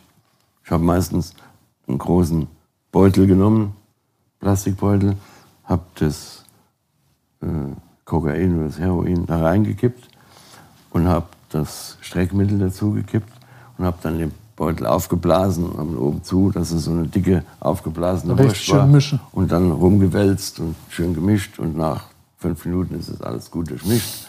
Und dann kannst du es abpacken in kleinere Einheiten zum Verkauf. Und äh, das war so unspektakulär und wir haben uns auch gar keine großen Gedanken gemacht, dass das jetzt eine harte Droge ist, dass der Handel damit eine ganz andere Qualität hat als mit Haschisch. Das kam uns erst so nachher. Und äh, Wie hast du das Heroin aus Spanien nach äh, Deutschland gebracht? Oder hast du das in Spanien verkauft? nee, das Heroin, das haben die mir nach München gebracht. Ah, das okay, okay, okay. Das war gleich in Deutschland. Okay. Und ich habe es ja an einen Münchner Dealer weitergegeben, der hat es an Amerikaner aus der Okay, okay, verstehe. Ich dachte, du musstest vielleicht nochmal nach Spanien. Nein, Ja, ja. nein, nein, nein. Ich habe das gar nicht in der Hand lange gehabt. Also ich, es wurde nur in meiner Wohnung, wurde das gewogen, gestreckt der hat es dann mitgenommen. Und der wusste das nicht. Der, wir hatten zum Glück vorher nicht gesagt, wie viel wir haben. Wenn ich dem vorher gesagt hätte, wir haben 200 Gramm und nachher verkaufe ich ihm 300, dann wäre das nicht aufgefallen. Ne? Stell dir vor. Aber man gibt auch nicht mehr Informationen preis als notwendig. Und ich wusste ja, es war von Haus aus eine gute Qualität. Ja, und so kam ich damit in Verbindung. Und wie dann immer mehr Leute in Spanien geschnappt wurden, haben wir festgestellt, wir haben dann noch eine große Sache gemacht. Äh, Wir wollten ein paar Tonnen Haschisch vom Libanon nach Frankreich schmuggeln mit dem Segelschiff. Tonnen. Ja, Tonnen, klar. Ich meine, bis jetzt haben wir immer nur Zentner gemacht. Und irgendeiner hat gemeint, wir müssen das jetzt mal richtig groß aufziehen. Und dann habe ich gesagt, da bin ich dabei. Zu wie viel wart ihr? Äh, geplant haben wir das zu dritt. Aber im Endeffekt waren natürlich äh, nachher 10, 15 Leute beteiligt. Ich bekam den Auftrag, ein Schiff zu chartern in Griechenland. Und mit diesem Schiff vor die libanesische Küste mit einer Crew. Ich musste dann auch eine Crew zusammenstellen von vier, fünf Leuten, die das Schiff, äh, einen Kapitän, der, der mit so sich auskennt. Und dann sind wir losgesegelt von Glyfada bei Athen und über Rhodos nach Zypern. Und in Zypern lagen wir im Hafen von Limassol Standby. Das war 1976 im Mai. Und wie wir dann über das Haschisch übernehmen sollen, sollten, das waren drei Tonnen, und an dem vereinbarten Koordinatenpunkt im Meer lag dann plötzlich die amerikanische Kriegsflotte vor, vor dem Libanon, weil der Bürgerkrieg war da ausgebrochen. Und die wollten zusehen, dass da keine Waffenschmuggel für die falsche Partei, für die Hisbollah zum Beispiel. Und jetzt lag da der Flugzeugträger Nimitz und ein paar Schlachtschiffe und Panzerkreuzer und was weiß ich. Und wir kamen da jetzt an mit unserem kleinen Segelboot und wollten von den Palästinensern, die sollten das, also Fischer, die sollten uns das übergeben Auf euer Bo Boot vollladen. umladen, ja, aber oben auf dem Flugzeugträger, der lag da drei Kilometer weg, da standen natürlich Leute mit riesen Fernrohre und haben geguckt, was geht denn ab, weil die sollten ja Waffenschmuggel unterbinden. Wenn die jetzt gesehen hätten, da passiert irgend sowas, eine Umladeaktion, dann hätten die gleich mal ein Schnellboot hingeschickt, mal gucken, was ist denn da los, was machen die denn da? Und hätten zwar keine Waffen gefunden, aber die hätten das Im Libanon gefunden. willst du trotzdem nicht sitzen. Nee, das weiß ich jetzt nicht, wo man da gesessen hätte. Oder in Amerika, Gott bewahre. Gott bewahre. Also haben wir abgeblasen. Ging nicht anders. Ne? Wir wollten ja nicht da jetzt ins offene Messer laufen. Und dann wurde die ganze Sache nach sechs Wochen abgeblasen. Wir sind zurück Krass. gesegelt und haben, äh, ja, und ich kam dann zurück und dann hatte ich alles Geld investiert gehabt und bin nach Ibiza, nach Hause, in mein Haus und habe dann überlegt, was machst du jetzt? Und äh, dann habe ich äh, einen Armee, den ich kannte, der einer von den drei Spaniern war, die am Anfang nach München mit dem Heroin kamen. Den habe ich gefragt, du würdest mit mir mal nach Thailand fliegen, dann holen wir mal äh, noch ein bisschen von dem Stoff. Und äh, Da hat er gesagt, ja, wenn du die Reise finanzierst und so, dann sage ich, ich finanziere die Reise und du äh, vermittelst mir den Kontakt zu den Chinesen, die das verkauft haben. Und das haben wir gemacht, da sind wir da hingeflogen. Der hat mir die Chinesen vorgestellt und äh, wir kamen wieder zurück und hatten, ich weiß nicht mehr. War das dann, war das Mafia, Triaden oder was? Das wusste ich aber damals noch nicht. Das war ja, eine Familie, die der, der, den Triaden angeschlossen war. Und dann haben wir es zurückgebracht, habe ich es wieder dem Tommy verkauft, der zu den amerikanischen Soldaten da und habe das dann diesmal von Haus aus gestreckt, damit das alles klar ist. Wie viel hast du verkauft? Äh, wir hatten 300 Gramm mitgebracht und ich habe äh, 450 gekauft. Mhm. Also immer ein Drittel gestreckt. Und das war immer noch so gut, dass keiner sich beschwert hat. Und, aber das war immer noch kein wirklich guter Preis. Und im, im Jahr darauf haben meine Komplizen diese äh, Schiffsreise in den Libanon wiederholt, ohne mich mit einzu, reinzubeziehen. Wieso? Ja, weiß ich nicht. Ähm, irgendwie haben sie gedacht, Teilt sich besser durch zwei, sich oder? besser durch zwei als durch. Ja, und haben sie mich sozusagen ausgebotet. Boah. Und ich habe ich hab derweil nochmal ein Haschisch-Geschäft gemacht oder zwei. Und die kamen dann im Ende Mai 77 mit zweieinhalb Tonnen zurück. Und es wurde in Saint-Tropez angelandet.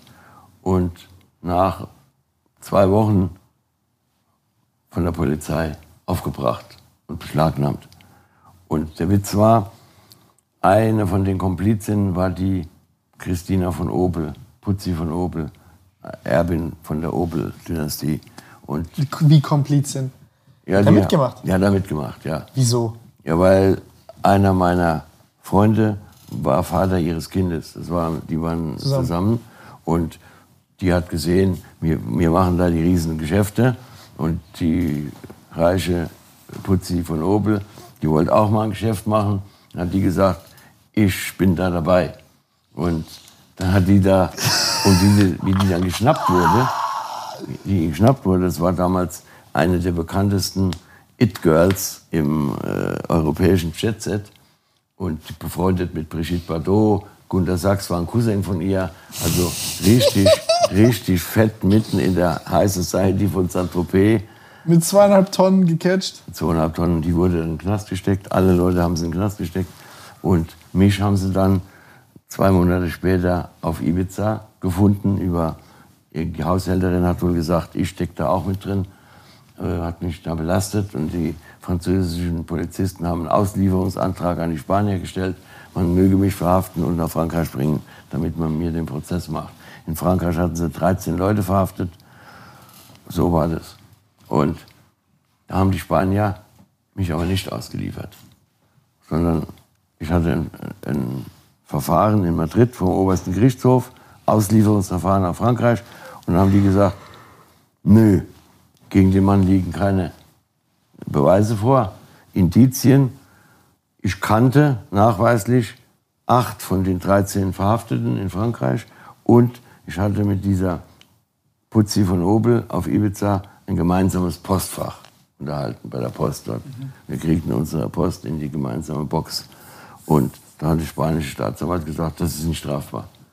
Also wie mit jemand, der seinerzeit beschuldigt wird, irgendwelche Rauschgiftgeschäfte zu tätigen, gemeinsam ein Postfach zu unterhalten, das ist nicht äh, strafbar in Spanien. Und sonst gab es nichts. und doch, ich kannte acht. Ja, genau, aber du Auch nicht ja strafbar. Ich wusste von nichts. Ich habe gesagt, ich weiß von nichts. Und dann mussten sie mich rauslassen. Und äh,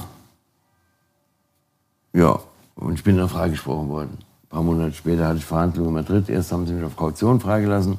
Und das war genau die Zeit, als die RAF und die palästinensische Befreiungsbewegung PLO ein deutsches Lufthansa-Flugzeug entführt hatten von Mallorca äh, mit 100, ich weiß ich nicht, 50 Passagieren und das ent nach Mogadischu entführt. Und die GSG 9 ist da hinterher geflogen und hat die befreit, die Geiseln, und die äh, Terroristen, die Entführer, erschossen. Und es ging darum, dass im deutschen Knast saßen einige hochrangige RAF-Terroristen und die wollten, sollten freigepresst werden. Also die haben das Flugzeug entführt und haben die deutsche Regierung aufgefordert, diese Leute müssen sofort freigelassen werden, andernfalls jagen wir das Flugzeug mit den ganzen Geiseln in die Luft. Das, war, das passierte, während ich in Palma de Mallorca im Gefängnis war. Und das Flugzeug ist in Palma de Mallorca entführt worden. Mhm. Und irgendein Fahrer, so ein Hobbyjournalist, hat geschrieben, ich wäre der Drahtzieher von dieser Flugzeugentführung gewesen. Stell dir das Was? vor. Wieso? Ja, weil der Bäcker und bei den Terroristen gab es auch einen Bäcker. Mhm. Dann hatte das irgendwie, hat er gesagt, das muss ja wohl der sein. Dann hat er es ein bisschen einfach gemacht. Ein Enthüllungsjournalist erster Güte, ein Pfarrer. der, mein Anwalt kommt in den Knast, sagte, guck mal, lies mal hier. Dann habe ich gesagt, was ist das denn? Sagte ja, der ist irgendwie, der ist, der ist Panne, der Alte. Und was machen wir? Du hast den ganzen, den ganzen Zeitraum im Knast. Ich saß in der ganzen Zeit im Knast, ja. Hast du aus dem Knast raus alles gemacht? Das hat er behauptet, ja. aus dem Knast hätte ich das alles logistisch gesteuert. Aber es wurde dann relativ bald von der Polizei dementiert und es ist dann unter den Tisch gefallen. Aber die Schlagzeile gab es. Ich habe die Zeitung jahrelang noch gehabt, da stand, ich wäre der Entführer von der Landshut gewesen. Aber egal, war, so siehst du auch mal, wie die arbeiten. Ne? Und ich kam dann raus aus dem Gefängnis nach dreieinhalb Monaten und wurde dann äh, freigesprochen, kriegte die Kaution zurück. Äh, und dann hatte ich im Knast diesen Amerikaner kennengelernt, der mir sagte, wenn du Heroin nach Amerika bringst, zahle ich dir fürs Kilo 260.000 Dollar. Fürs Kilo. Besser als die Amerikaner in Deutschland. Und 260.000 Dollar. Das waren 3,50 Mark. Oh, stimmt. Wie viel Mark waren das? 3,50 Mark. Jetzt rechne. 260.000. Stimmt, ich denke kannst ja den Euro und Dollar. Oh mein Gott, das ist ja viel mehr. Das war über eine Million. Für ein Kilo. Mark. Wie bringt man ein Kilo dann nach Amerika? Das, ja, das habe ich eben schon erzählt. Mein, mein Freund Paco, der kam, der war Taucher, Berufstaucher und der hat eine Taucherflasche präpariert. Mhm. Und in der, die hatte innen drin. Randvoll mit. Nicht randvoll, die hatte innen drin ein verchromtes Rohr, aber mhm. um das rum war so viel Platz, da konnte man das dann drum wickeln. Und unten den Boden hatten sie vorher abgesägt und ein Gewinde draufgeschnitten, also professionell gemacht, diese Tauchflasche. Und dann zuge gedreht und dann diesen Gummischuh wieder unten drüber festgeklebt. Und wenn du oben reingeguckt hast, eine Taschenlampe reingeleuchtet, da hat es da drin nach Chrom geblitzt. Ne? Mhm. Aber sah so aus, als ist da leer. nichts drin, ist die leer. Und die hat er also sozusagen in München in einer äh, Dreherei präpariert. Und mit der sind wir dann aufgebrochen nach Thailand, haben zwei Kilo gekauft, haben es da reingepackt und haben es dann nach USA gebracht. Zu dem Typen, der mir gesagt hat, er kann. Im Gepäck, im Flieger einfach durch und. Ja, ja, klar. Was heißt einfach durch? Als Gepäck aufgegeben, eine riesen Taucherausrüstung mit Tauchanzüge, Manometer, alles, was man dazu braucht, Flossen und Brille und, und, und. Und auch dann äh, diese Tauchflasche. Und die haben keine Fragen gestellt, sondern einfach nur. Die haben keine Fragen gestellt und wir sind auf diese Weise in die USA reingekommen und hatten zwei Kilo äh, geschmuggelt. Und dann bin ich nach San Francisco zu diesem Ami, der mich, den ich im Knast kennengelernt habe. Was ist, wenn der zum Beispiel einfach Schwachsinn geredet hat? Hast du das gedacht? Ja, dann hat man Pech gehabt. Ne? Dann hätten wir neuen Kunden suchen müssen. Aber der, ich hatte den Eindruck, der hat keinen Schwachsinn geredet. Und? Hat er? Nee, er hat uns das auf Heller und Pfennig bezahlt. Ich habe also von dem. Halbe Million. Er hat, der hat eine halbe Million Dollar bezahlt innerhalb von zwei Monaten. Und Hast du Angst, dass du nicht in einen Hinterhalt gerätst oder dass es gefährlich ist? Weil wir waren, ich meine, was heißt ein Hinterhalt gerät? Äh, es, es war natürlich gefährlich. Fremdes klar. Land, kennst du nicht aus? Ja, klar. Ich meine, es war immer. Also ein Risiko musste eingehen. Ne? Ich meine, wir wussten natürlich, dass äh, Amerika ein Land ist mit einer ganz äh, großen Unterwelt. Mhm. Und dass da mit harten Bandagen gekämpft wird, dass da Leute erschossen werden, das war uns alles klar. Aber wir wollten halt äh, sauber arbeiten. Niemand sollte davon was wissen. Und das hat halt geklappt. Ich meine, ich, was soll ich jetzt sagen? Das hätte natürlich passieren können. Später, als ich in Detroit war, da wurden von den Young Boys Incorporated, das war so eine Drogenbande in Detroit, die haben jeden Tag ein paar Leute umgelegt da. Das war ein richtiger Krieg auf den Straßen. Und ich habe die beliefert, diese äh, gefährliche Bande. Danach mit Heroin. Später dann, ja, mit Heroin. Ja. Was hast du gemacht mit der halben Million? Ihr habt die durch zwei geteilt Ja, und wie, wie schaffst zwei. du die zurück? Also wie viel ist eine halbe Million? Wie kann ich mir das vorstellen? Äh, Eine, Viertelmillion oder eine halbe Million in, Euro, in Dollar gewesen? Ja, Ist das das, ein Koffer oder? äh, ja, ja, ja, Koffer voll. Also, wir haben das Geld bekommen in 10 Dollar Scheinen, 20 Dollar Scheinen, 50 Dollar Scheine, 100 Dollar Scheine. Es wurde gebündelt immer zu 100.000 und zack, zack, zack. Und dann angeliefert wurde es in Samsonite-Koffern. Und äh, ja, und äh, dann sind wir zur Bank gegangen. Ich hatte weltweit mittlerweile Konten bei Banken in Singapur, in Hongkong, in Tokio, in äh, Luxemburg, in Deutschland, in New York, in Bahamas, Mit deiner echten Cayman- Identität? Also mit, mit deiner echten ja, ja, mit meiner echten Identität. Und habe das Geld aus Amerika in kleinen Portionen, 5, 6, 7.000 in Dollar, alle möglichen Banken eingezahlt. an alle möglichen Banken, unter allen möglichen Namen. Also da konnte man nicht jetzt gucken, dass ein Hubertus Becker an einem Tag auf irgendwelche Banken jeweils so und so viel geschickt hat, sondern erste Überweisung, Arthur Miller schickt 7.000 an äh, ein Konto in Singapur. Und dann schickt äh, Miss Cole, Samantha Cole, schickt 7000 Dollar von einer anderen amerikanischen Bank an die Bank of Tokyo. Wie hat das funktioniert, dass der Name quasi falsch war, der es geschickt hat? Also wie, wie ging das? Ja, du konntest einfach hingehen und hast ein Ding ausgefüllt und hast einen falschen Namen angegeben. Hast du dann eingegeben Samantha Cole und Ja, ich nicht. Ich habe dafür Leute gehabt, die haben das gemacht für mich. Ich wollte mich da nicht so exponieren. Ich habe ich es zwar auch eine, eine Weile auch mal selber gemacht. gesagt, hier sind 100 Dollar, jetzt geh mal dahin und mach das bitte. Ja, aber was heißt 100? Die haben also immer ein paar Tausend waren es immer. Ne? Ab 10.000 Dollar musste man das der äh, IRA, äh, Internal Revenue Service, also der Steuer melden. Und das Bank immer kurz wusste. drunter. Wir sind immer unter 10 geblieben. Ne? Also mit 9,2 war es noch okay. Das ist nie aufgefallen. Und eine Sache ist mal schief gegangen. Da habe ich mal 8.000 Dollar von der Bank Leumi in New York, eine jüdische Bank, nach Hongkong geschickt. Und da war ein Zahlendreher drin. In dem, und da haben die das Geld zurückgeschickt. Aber an einen Peter Green. Peter Green, den gab es nicht. So einfach ein Fantasiename. Aber was es gab, war die Postfachadresse von einem, da stand halt äh, Madison Avenue, Postbox sowieso.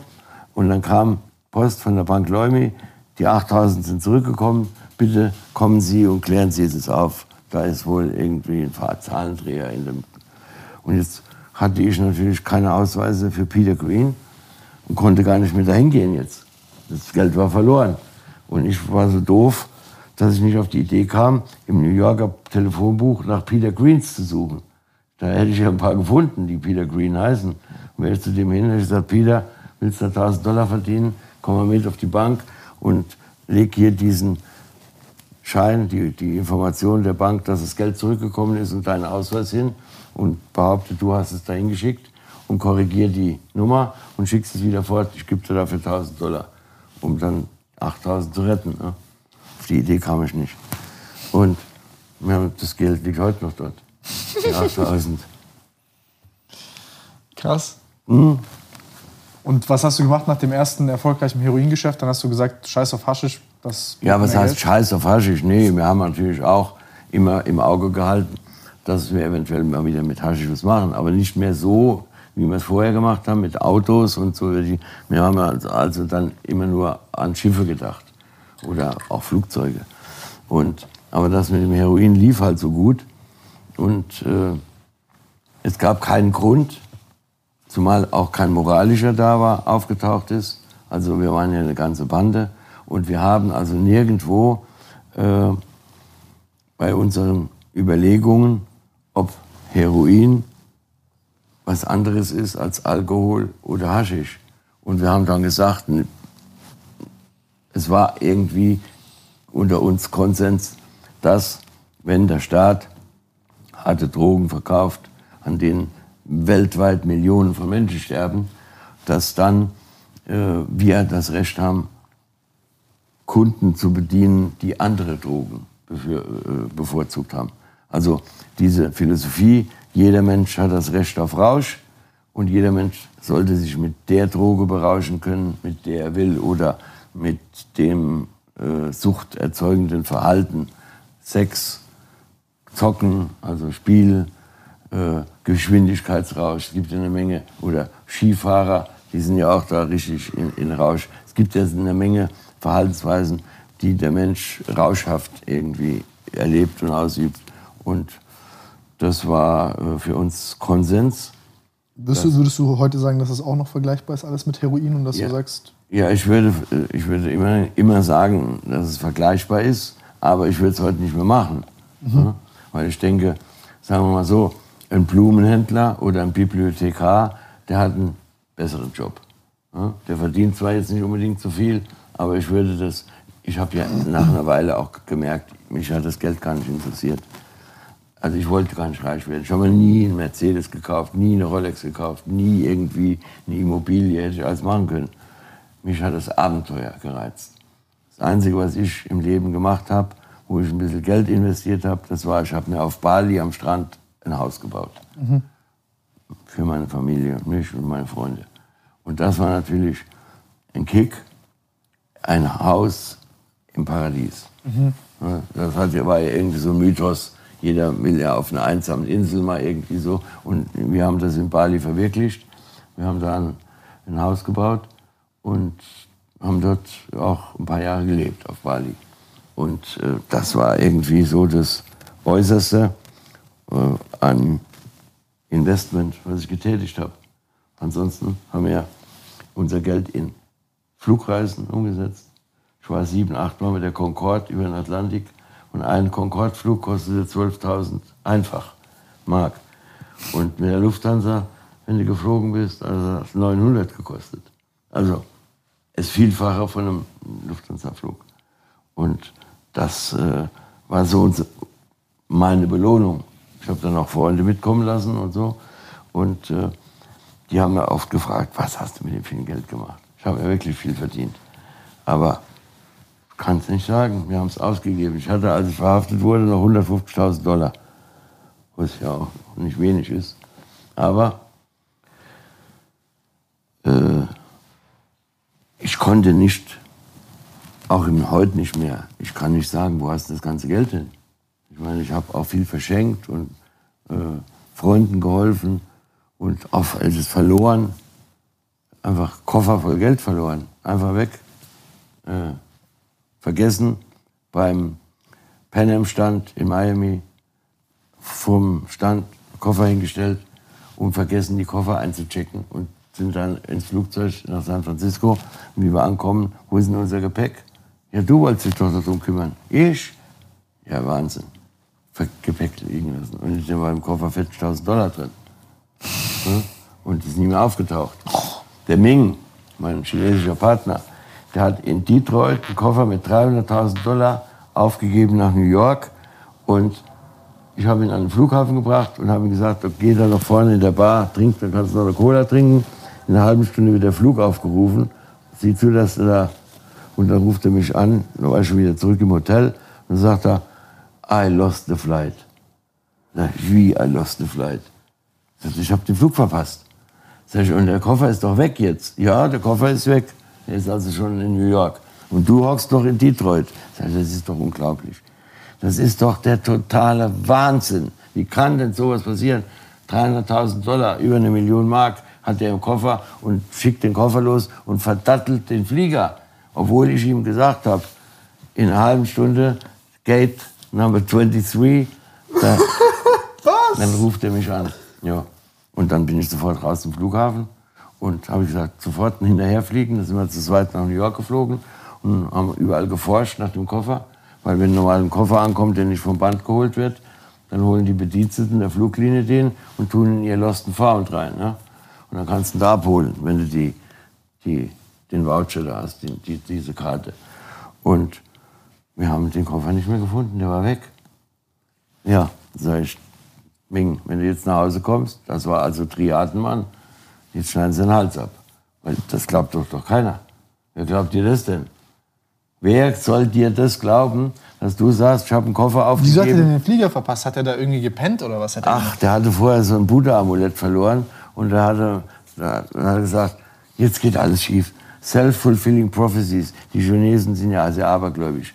Also, ich kann es nicht nachvollziehen. Er hat den Flug verpasst, weil er nicht zu der Zeit, als er aufgerufen wurde, mit seiner Bordkarte sich dort präsentiert hat, sondern irgendwie... Was dann passiert mit ihm? Also der, kann, der kann nicht dorthin gehen zur Mafia und sagen, ja, ich habe jetzt den Koffer vergessen. Die denken, Doch. der hat sich doch echt. Ja, was will er sonst sagen? Mich als Zeugen, ich musste dann nach Hongkong fliegen. Du bist mit dem zu den Triaden geflogen. Ja, nicht, nicht direkt mit ihm geflogen, sondern ich bin ein paar Wochen später hingeflogen und musste dann in Hongkong in einem pickfeinen Lokal den alten, der Goldzahn, so hieß der, äh, Triadenchef, ein alter, knurriger Chinese, die haben mich also als angeguckt. Und wenn die mit mir nicht so dicke Geschäfte gemacht hätten und mich nicht so geschätzt hätten, als ehrlich eingeschätzt hätten, dann hätten sie den Ming umgebracht. Dann hätten die gesagt, der hat die 300.000 irgendwie veruntreut und jetzt will er uns hier die Geschichte vom Pferd erzählen. Ne?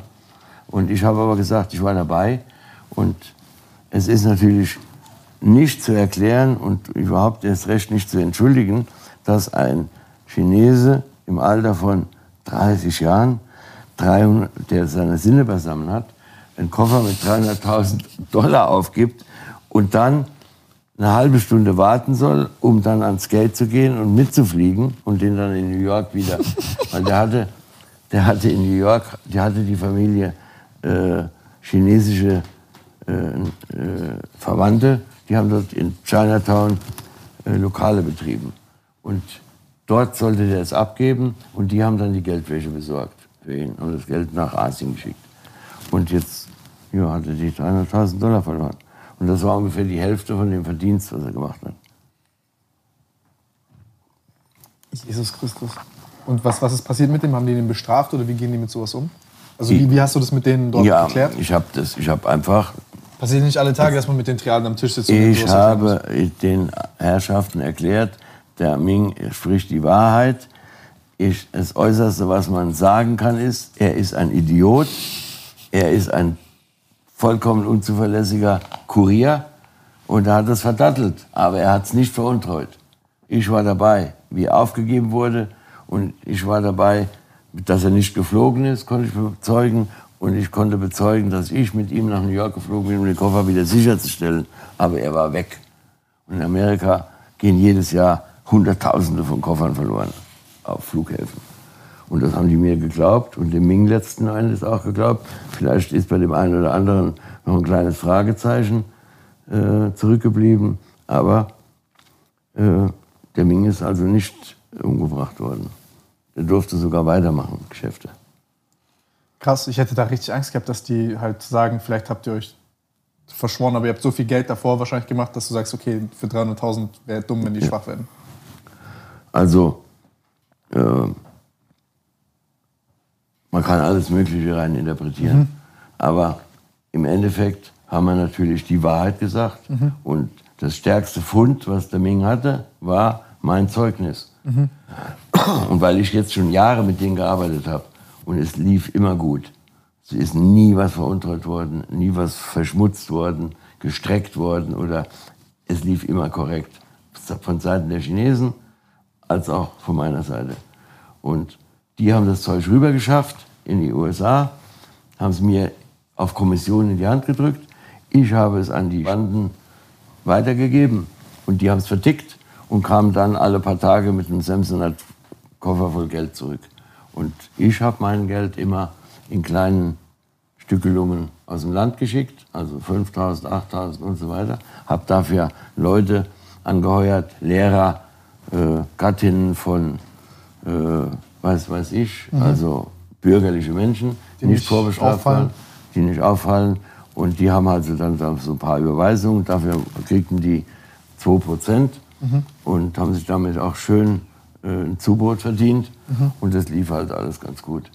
Und Was sind die, was sind die, was sind die Triaden? Also wie, wie, du hast, du hast zum Beispiel amerikanische Gangs kennengelernt, du hast die Triaden gesehen, wie, und dann noch deine eigene Bande gehabt. Wie, ich kann mir das halt gar nicht vorstellen, man hört da halt nur so ein bisschen was und dann hat man, es ist Ja. so mystifiziert. Wie, wie kann ich mir die Triaden vorstellen? Wie kannst du dir vorstellen? Das sind Gangs. große Familien, die traditionelle Wurzeln haben. Die sind 100, 200 Jahre alt, diese Familien. Die leben in Kanton von mir aus. Also meine Triade. Die saß da mit Sitz in Kanton. Die saßen in Hongkong, hatten die Leute, hatten Leute in Bangkok, hatten Leute in äh, Kuala Lumpur. Wie groß war dann diese Familie zum Beispiel? Wie viel Mann groß? Mal, das weiß ich nie, habe ich nie rausgekriegt, haben ja nicht drüber geredet. Aber ich gehe mal davon aus, was ich so über Triaden dann in Erfahrung brachte, dass die mindestens 1000 Mitglieder hat. Okay, so eine Triade. Ne? Und irgendeiner ist der Boss. Und der Boss der Triade, der hieß der Goldzahn. Und der saß in Kanton.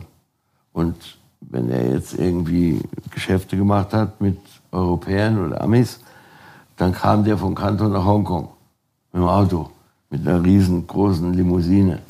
Und äh, mit, was weiß ich, äh, hat immer ein paar Bodyguards dabei gehabt. Und wenn es irgendwas zu besprechen gab, es gab ja nicht nur solche Dinge, dass man sagt, über verlorene Koffer sich da jetzt. Es wurde auch darüber geredet, wie können die Geschäfte verbessert werden, was für Routen können wir machen. Ich habe dann zum Beispiel irgendwann vorgeschlagen, ich kaufe mir ein Motorboot, so ein Speedboot und fahre von den USA rüber über den Detroit River nach Kanada. Da ist die Grenze. Und dann braucht ihr jetzt nicht mehr das Zeug in die USA zu schmuggeln, sondern Aufs Boot. Innerhalb vom Commonwealth, von Hongkong nach Kanada, da braucht der Chinese kein Visum. okay. Der mit Hongkong-Visum. Ne? Und dann bringt er das nach Kanada, ich lade das in mein Boot und bring's rüber. Und dann habe ich gleich auf die unverdächtige Weise noch ein paar Chinesen mit in die USA. Ich war Schleuser, Menschenschleuser. Ich habe Chinesen in die USA gebracht und Heroin, alles im Boot. Und es hat mir richtig Spaß gemacht. Mensch, mit dem riesen Powerboot da, wusch, da über den Detroit River. Und drüben war es wie in Venedig, da gab es so Kanäle. Wie viele Menschen und Kilos hat's drauf?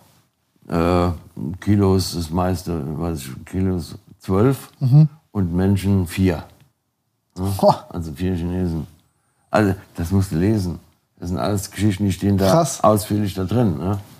Und Zieht euch auf jeden Fall die Bücher rein, Freunde. Die sind auch unten verlinkt. Da könnt ihr euch alle Geschichten äh, angucken auch. Beziehungsweise was ist Geschichten? Das ist ja, tatsächlich Dinge, die tatsächlich passiert sind. Süden, Westen, Osten, Norden. ja, Und dann noch das Ganze, die Vorgeschichte zu allem. genau. Also, das sind also insgesamt fünf Bücher. Wenn du so willst, sind es 2000 Seiten. Die kannst du Krass. Biografie lesen. Und das ist wirklich spannend. Ne?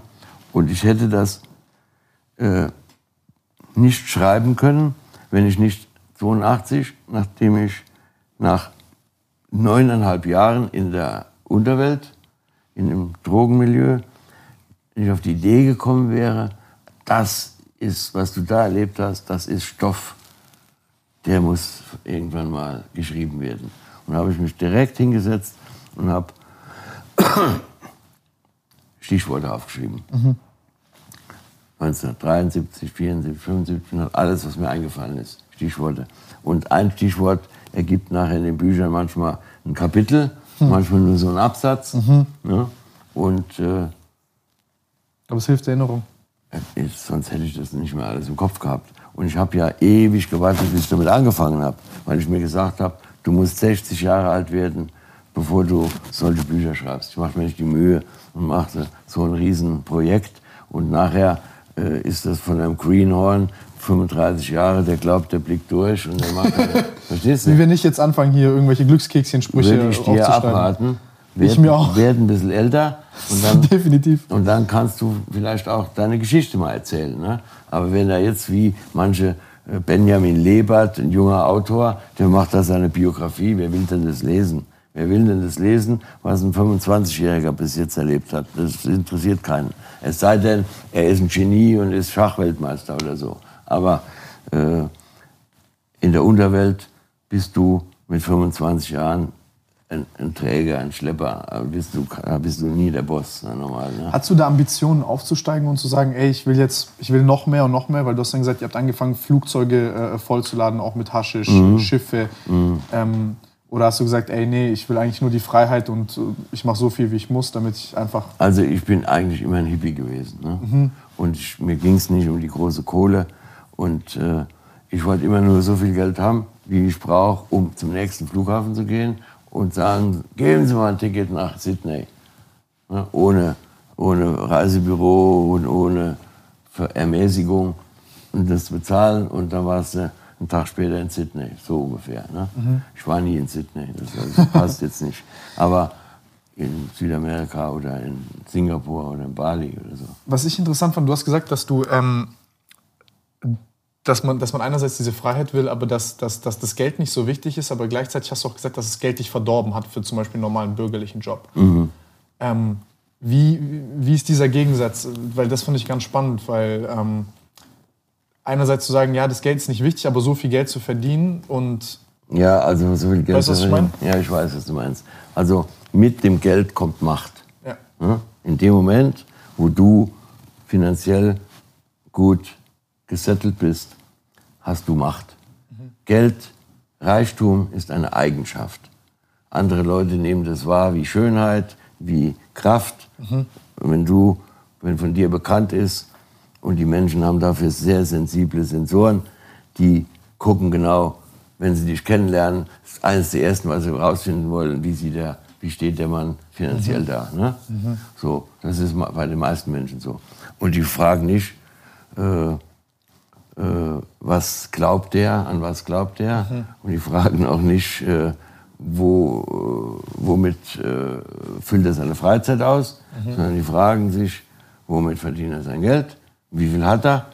Und wie könnte der für mich interessant sein, dass auch ich sozusagen in seinem äh, Kielwasser mitschwimme und auch reich werde? Oder kann er mir Tipps geben, wie man reich werden kann? Also, das ist leider in der kapitalistischen Welt so. Und da habe ich mich relativ bald ausgeklinkt und habe gesagt, ich weiß, wie man reich werden kann. Ich brauche überhaupt niemanden mehr fragen. Ich habe es ja schon äh, bewiesen. Und, aber es hat mich nicht glücklich gemacht. Ja, also das habe ich relativ bald erkannt. Und was mich glücklich gemacht hat, das waren Abenteuer, Risiken, erstmal was zu kalkulieren. Das machst du jetzt teilweise auch legal. Zum Beispiel in Südamerika haben wir mal eine Expedition in die Sierra Nevada ausgerüstet zu Indianerstämmen, die noch so leben wie vor 400 Jahren, die noch kaum Kontakt zur Zivilisation haben. Und das war ein Abenteuer. Das hat mich total äh, begeistert und das war mir wichtiger, als da jetzt mit den Südamerikanern einen Koksdeal zu machen. Ne? Und äh, das, so muss das jeder für sich rausfinden. Manche Leute, äh, die sind glücklich, wenn sie so ein paar Bücher schreiben. Also das ist für mich ist das eine wunderbare Geschichte, dass ich das hinbekommen habe, diese Bücher zu schreiben. Und das hat mich glücklich gemacht. Und da zehre ich jeden Tag von. Hast du aber eine Zeit gehabt, wo du das Gefühl hattest, dass, dass durch das viele Geld, was du verdienst, durch einen, durch einen sehr riskanten Job, aber auf eine, ich sag's mal, schnelle Art und Weise, du so ein bisschen vielleicht auch den Bezug zur Normalität und auch zu so normalen Tugenden verloren hast und du das Gefühl hattest, du wirst jetzt überheblich oder du, du also nur irgendeinen Zeitpunkt? Ja, Dass du vielleicht einen schlechten Umgang damit hattest oder dass das eine Sache ist, die vielleicht auch kommt mit so einem schnellen Reichtum? also mit Wachstum? Sicherheit, mit Sicherheit habe ich, ähm, äh, hat, haben sich da auch sehr negative ähm, Charaktereigenschaften herausgebildet, indem du, und ich muss ja dazu sagen, ich war ja von 1977 bis 82 voll auf Heroin. Oh, Ja, das heißt, auf der einen Seite äh, hast du dann Mut, hast keine Angst, Heroin nimmt dir die Angst. Und auf der anderen Seite wirst du natürlich dann egoistisch und egoistisch nicht im Sinne von Geld, sondern egoistisch im Sinne von, du lässt dein soziales Umfeld zurück und kümmerst dich nicht mehr um die.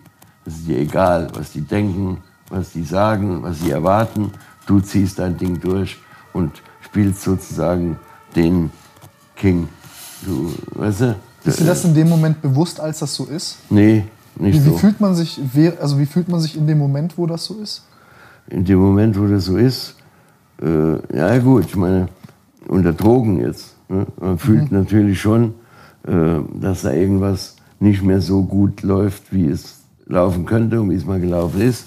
Aber ähm, das Heroin ist natürlich schon insbesondere beim langjährigen Konsum äh, irgendwo wie eine Schranke zwischen dir und deiner Umwelt, deiner sozialen Umwelt.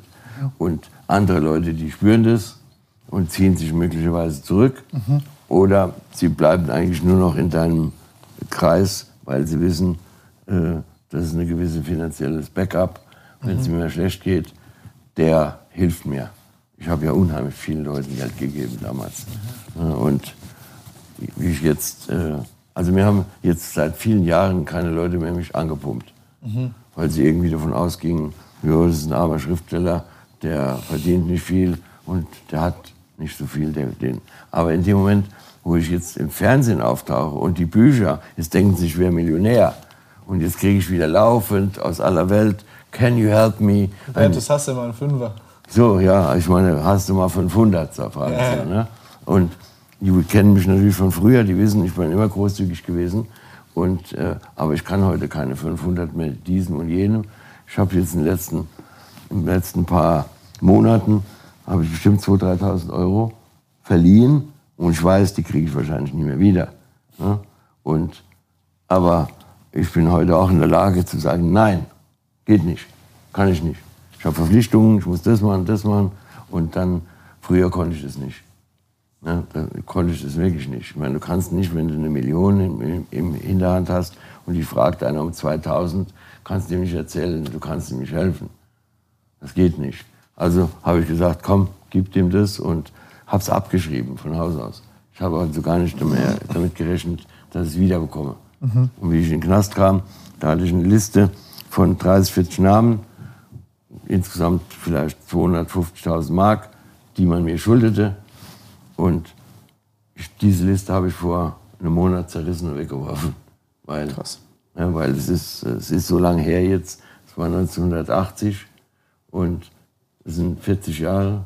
Und wer in 40 Jahren seine Schulden bei mir nicht bezahlt hat, einige sind schon tot, können sie gar nicht mehr bezahlen. Dann habe ich gesagt, komm, ich will mich damit nicht mehr belasten, weg damit. So. Kennen wir beide auch jemanden, der so drauf ist.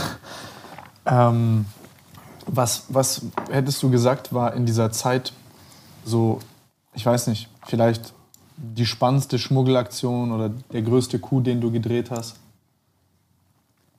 Die spannendste Schmuggelaktion. Also die spannendste Schmuggelaktion war nicht der größte Coup, den ich gedreht habe, sondern die war wirklich die spannendste. Ja? Und ja, wir sind mit einem äh, Mercedes von Casablanca mit dem Schiff nach Marseille gekommen und in dem Mercedes-Tank waren 50, 60 Kilo Haschisch versteckt. Und äh, ein Engländer fuhr den Wagen, ein Freund von mir, und ich bin auf dem Schiff gewesen und habe äh, das Schiff zu Fuß verlassen, wie wir in Marseille ankamen. Und er fuhr den Wagen an die Zollkontrollstelle hin und er wird durchsucht. Ich habe schon gesehen, vorher sind ein paar Leute durchsucht worden. Ein holländisches Pärchen mit Kind, ist, die hatten einen Camper und da ist der Camper durchsucht worden und da fanden sie in dem Camper, fanden sie, ich weiß nicht, jedenfalls nach fünf Minuten kam der Beamte mit einer Platte Haschisch raus. Und dann wollten die abhauen, das junge Pärchen, wir waren vielleicht Anfang 20, Mann, Frau und ein kleines Kind. Und dann sind die Wärter hinter denen her, die Zöllner, und haben sich auf sie geworfen und haben sie gepackt. Und da waren es keine Menschen mehr, da waren das nur noch Verbrecher. Und die wurden, das Kind ist traumatisiert worden, ganz sicher, wenn so ein kleines Kind erlebt, wie der Papa zu Boden geworfen wird und die Mama in Handschellen abgeführt und so. Und das Kind kommt ins Waisenhaus, also erstmal in ein Heim und die beiden ins Gefängnis und werden getrennt, sie in den Frauenknast, er in den Männerknast und ach du Heiliger, furchtbar, der Staat beschlagnahmt das Auto, nur wegen dem bisschen Haschisch da drin. ne? Das ganze Leben von diesen Menschen wurde zerstört.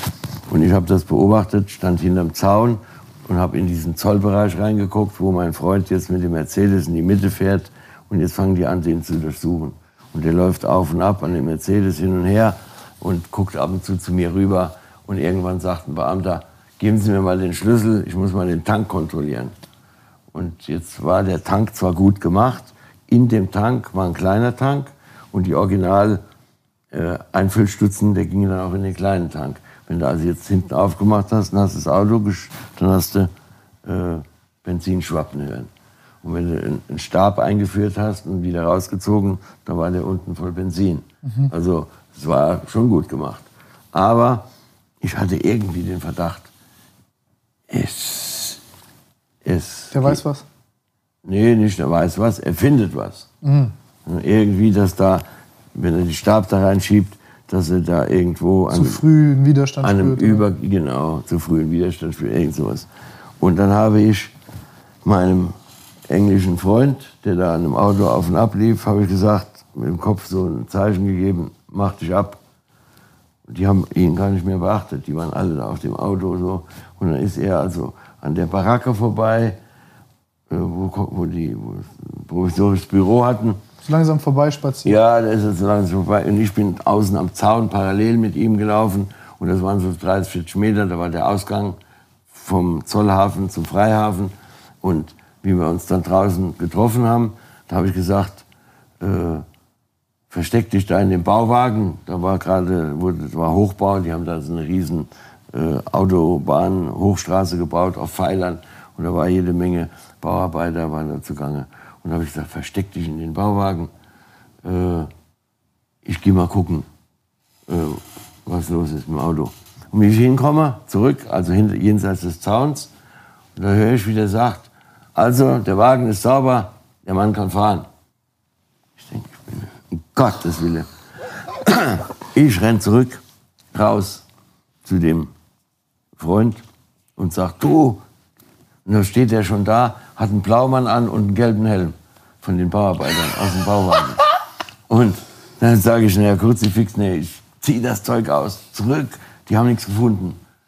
Und dann hat er sich schnell wieder umgezogen und dann bin ich mit ihm die 15 Meter da zum Eingang von dem Zollhafen und da wurden wir beide entdeckt von Zöllnern.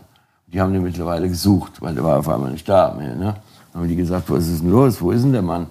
Und das hat es verdächtig gemacht. Und jetzt war ich mit ihm zusammen und ein Zöllner hat gesagt, kommen Sie mal her. Und sage ich, ich, ja, Sie, zeigen Sie mal Ihren Ausweis. Jetzt hatten wir beide nagelneue, in Liverpool ausgestellte englische Pässe am selben Datum und dieselben Stempel mit Marokko. Und das war natürlich jetzt äußerst verdächtig. Jetzt war ich, der ich eigentlich mit der Scheiße nichts zu tun haben wollte, stand ich mitten in den Ermittlungen und ja. Und jetzt haben sie uns mich mit rein und dann wurde natürlich aufgeregt hin und her und dann haben sie gesagt, das ist natürlich äußerst verdächtig.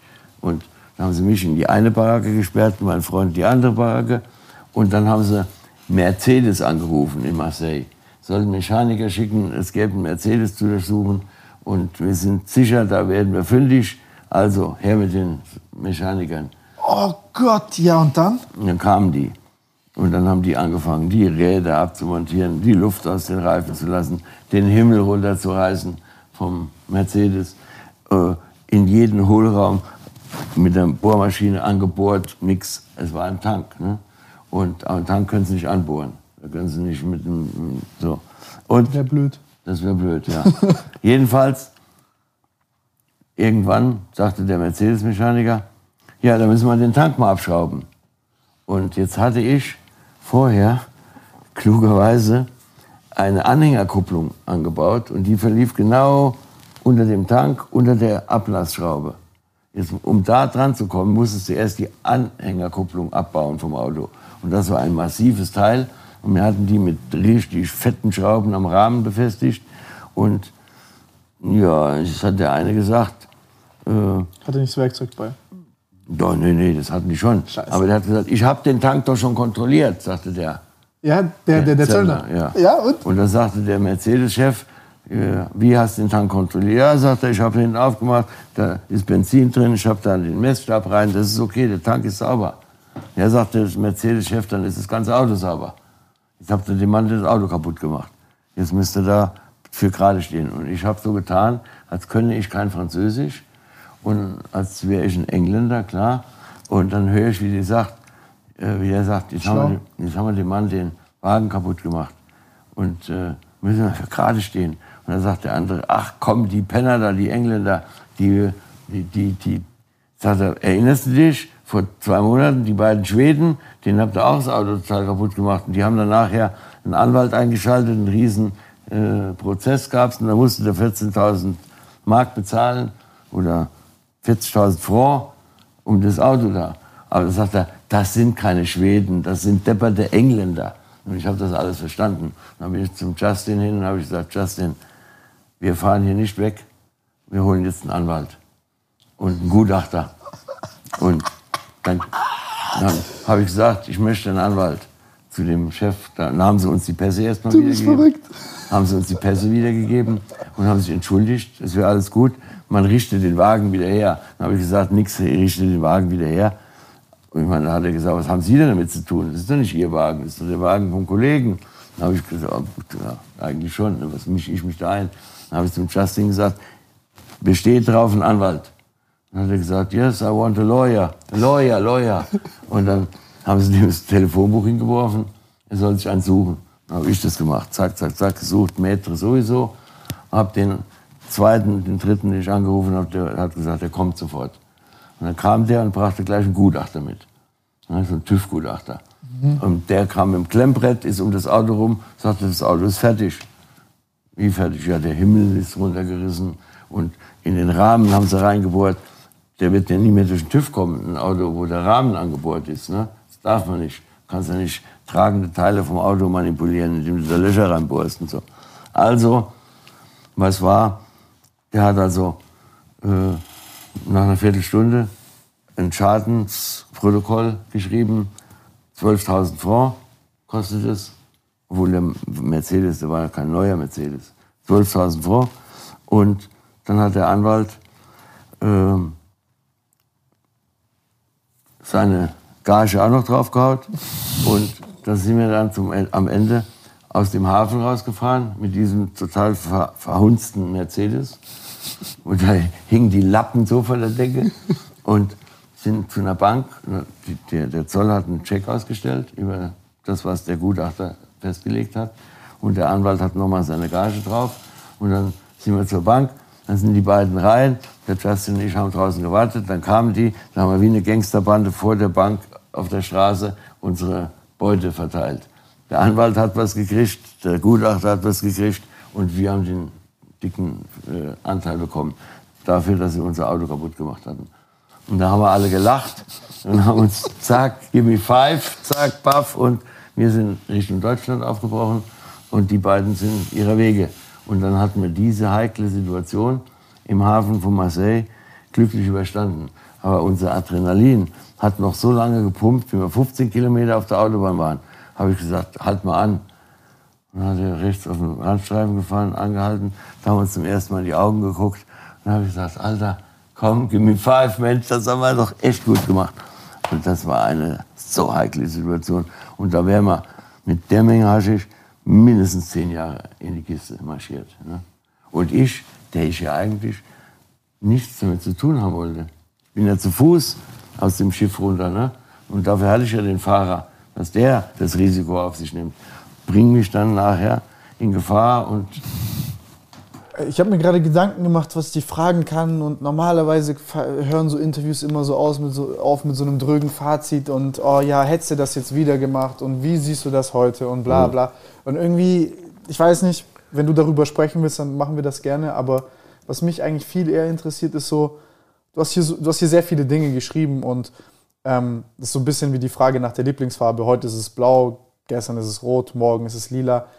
Was wäre heute deine, einfach heute deine Lieblingsgeschichte? Das, das ist, glaube ich, das Schönste, was ich hören kann. Meine, meine Lieblingsgeschichte aus, aus der Zeit. Und eine kleine Anekdote, irgendwas. Meine Lieblingsgeschichte. Äh, oder die jetzt passend ist oder egal ja, welche. Ja, ich soll mich mal gerade überlegen, was ich zu der ganzen Sache da noch sagen könnte. Also, was wir vorhin schon mal angesprochen haben, äh, wenn ich jetzt auf mein Leben zurückblicke, mhm. dass äh, egal wie man es jetzt nennt, weil meine sagen, aus der Spur äh, geraten ist. Einer hat gesagt, er ist eigentlich ein sympathischer Junge, aber er ist im Leben oft falsch abgebogen. Mhm. Ja, wir wissen, wer das gesagt hat.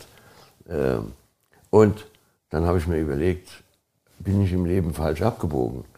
Das heißt, ich, mein freier Wille müsste mich dazu gebracht haben, irgendwo abzubiegen von, einer, von einem Weg, der gerade ausführt.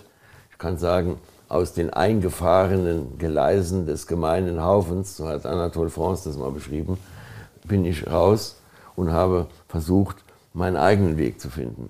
Und ich habe von Anfang an immer eine recht kritische Einstellung zu Normen, Regeln und Gesetzen gehabt. Ich halte Gesetze, wenn ich sie einsehe. Und wenn ich sie nicht einsehe, wie zum Beispiel das äh, Betäubungsmittelgesetz, das kann man mir nicht nachvollziehen, insbesondere wenn man vor dem Hintergrund, dass Alkohol und Tabak und Valium und was es sonst noch alles gibt, was vermarktet wird, äh, gleichberechtigt neben den illegal gekennzeichneten Drogen steht, dann sehe ich das nicht ein. Das habe ich vor 40 Jahren nicht eingesehen, das sehe ich bis heute nicht ein. Und ich finde es irgendwie total passend, dass zurzeit in den Koalitionsgesprächen die Legalisierung oder teilweise wenigstens Entkriminalisierung von Marihuana jetzt endlich mal auf dem politischen Tablett ist. Und ich finde, da ist so viel äh, der Jugend, so viel Schaden zugefügt worden. Da haben in Deutschland Tausende von jungen Leuten den Führerschein verloren, weil sie vor einer Woche mal gekifft hatten oder weil sie von mir aus heute gekifft hatten. Und da wird ja kein Unterschied gemacht. Das kannst du nachweisen bis zu drei Wochen im Urin und Blut. Und dann, wenn die Polizei dir das nachweist, dass du in den letzten drei Wochen gekifft hast, dann sagen die, der ist fahrentüchtig und weg ist der Lappen. Und das ist natürlich für viele ein einschneidendes äh, ein Hindernis, was sie an ihrem Lebensplan und ihrer Zukunft entscheidend behindert. Und da fragt man sich doch wirklich, ist es das wert? Ja?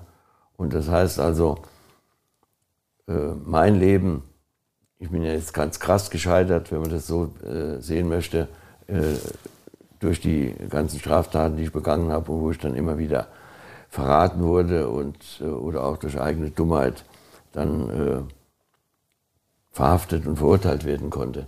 Aber letzten Endes, unterm Strich, äh, muss ich ja beurteilen, wie war mein Leben.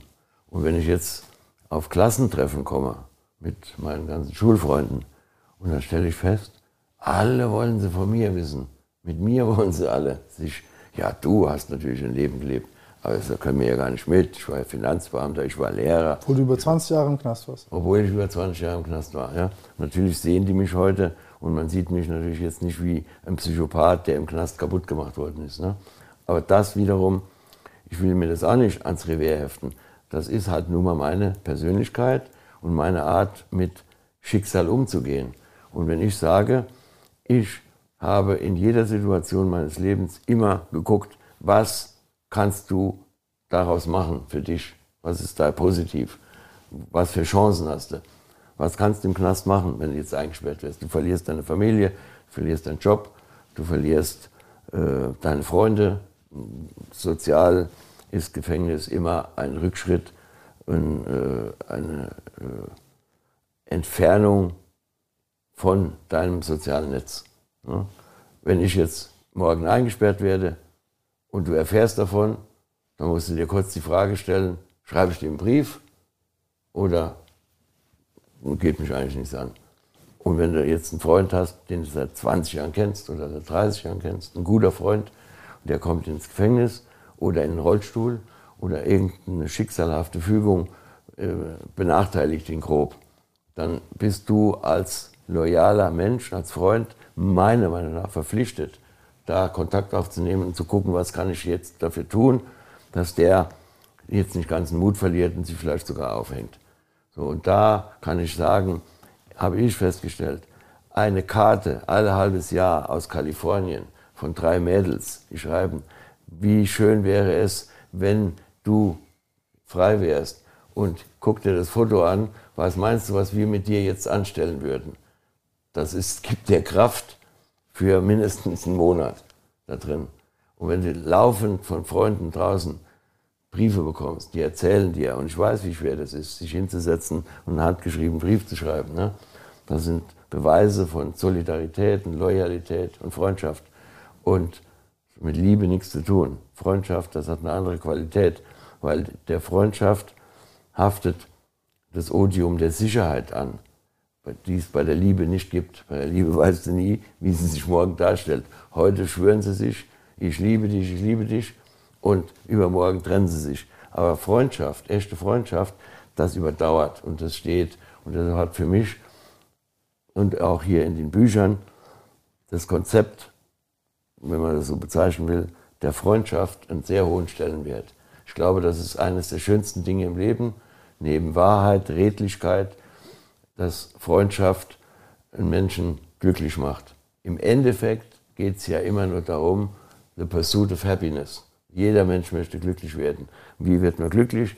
Man wird mit Sicherheit nur bedingt glücklich durch materielle Dinge, aber man wird glücklich durch funktionierende, solide soziale Bindungen. Und die macht der Knast kaputt.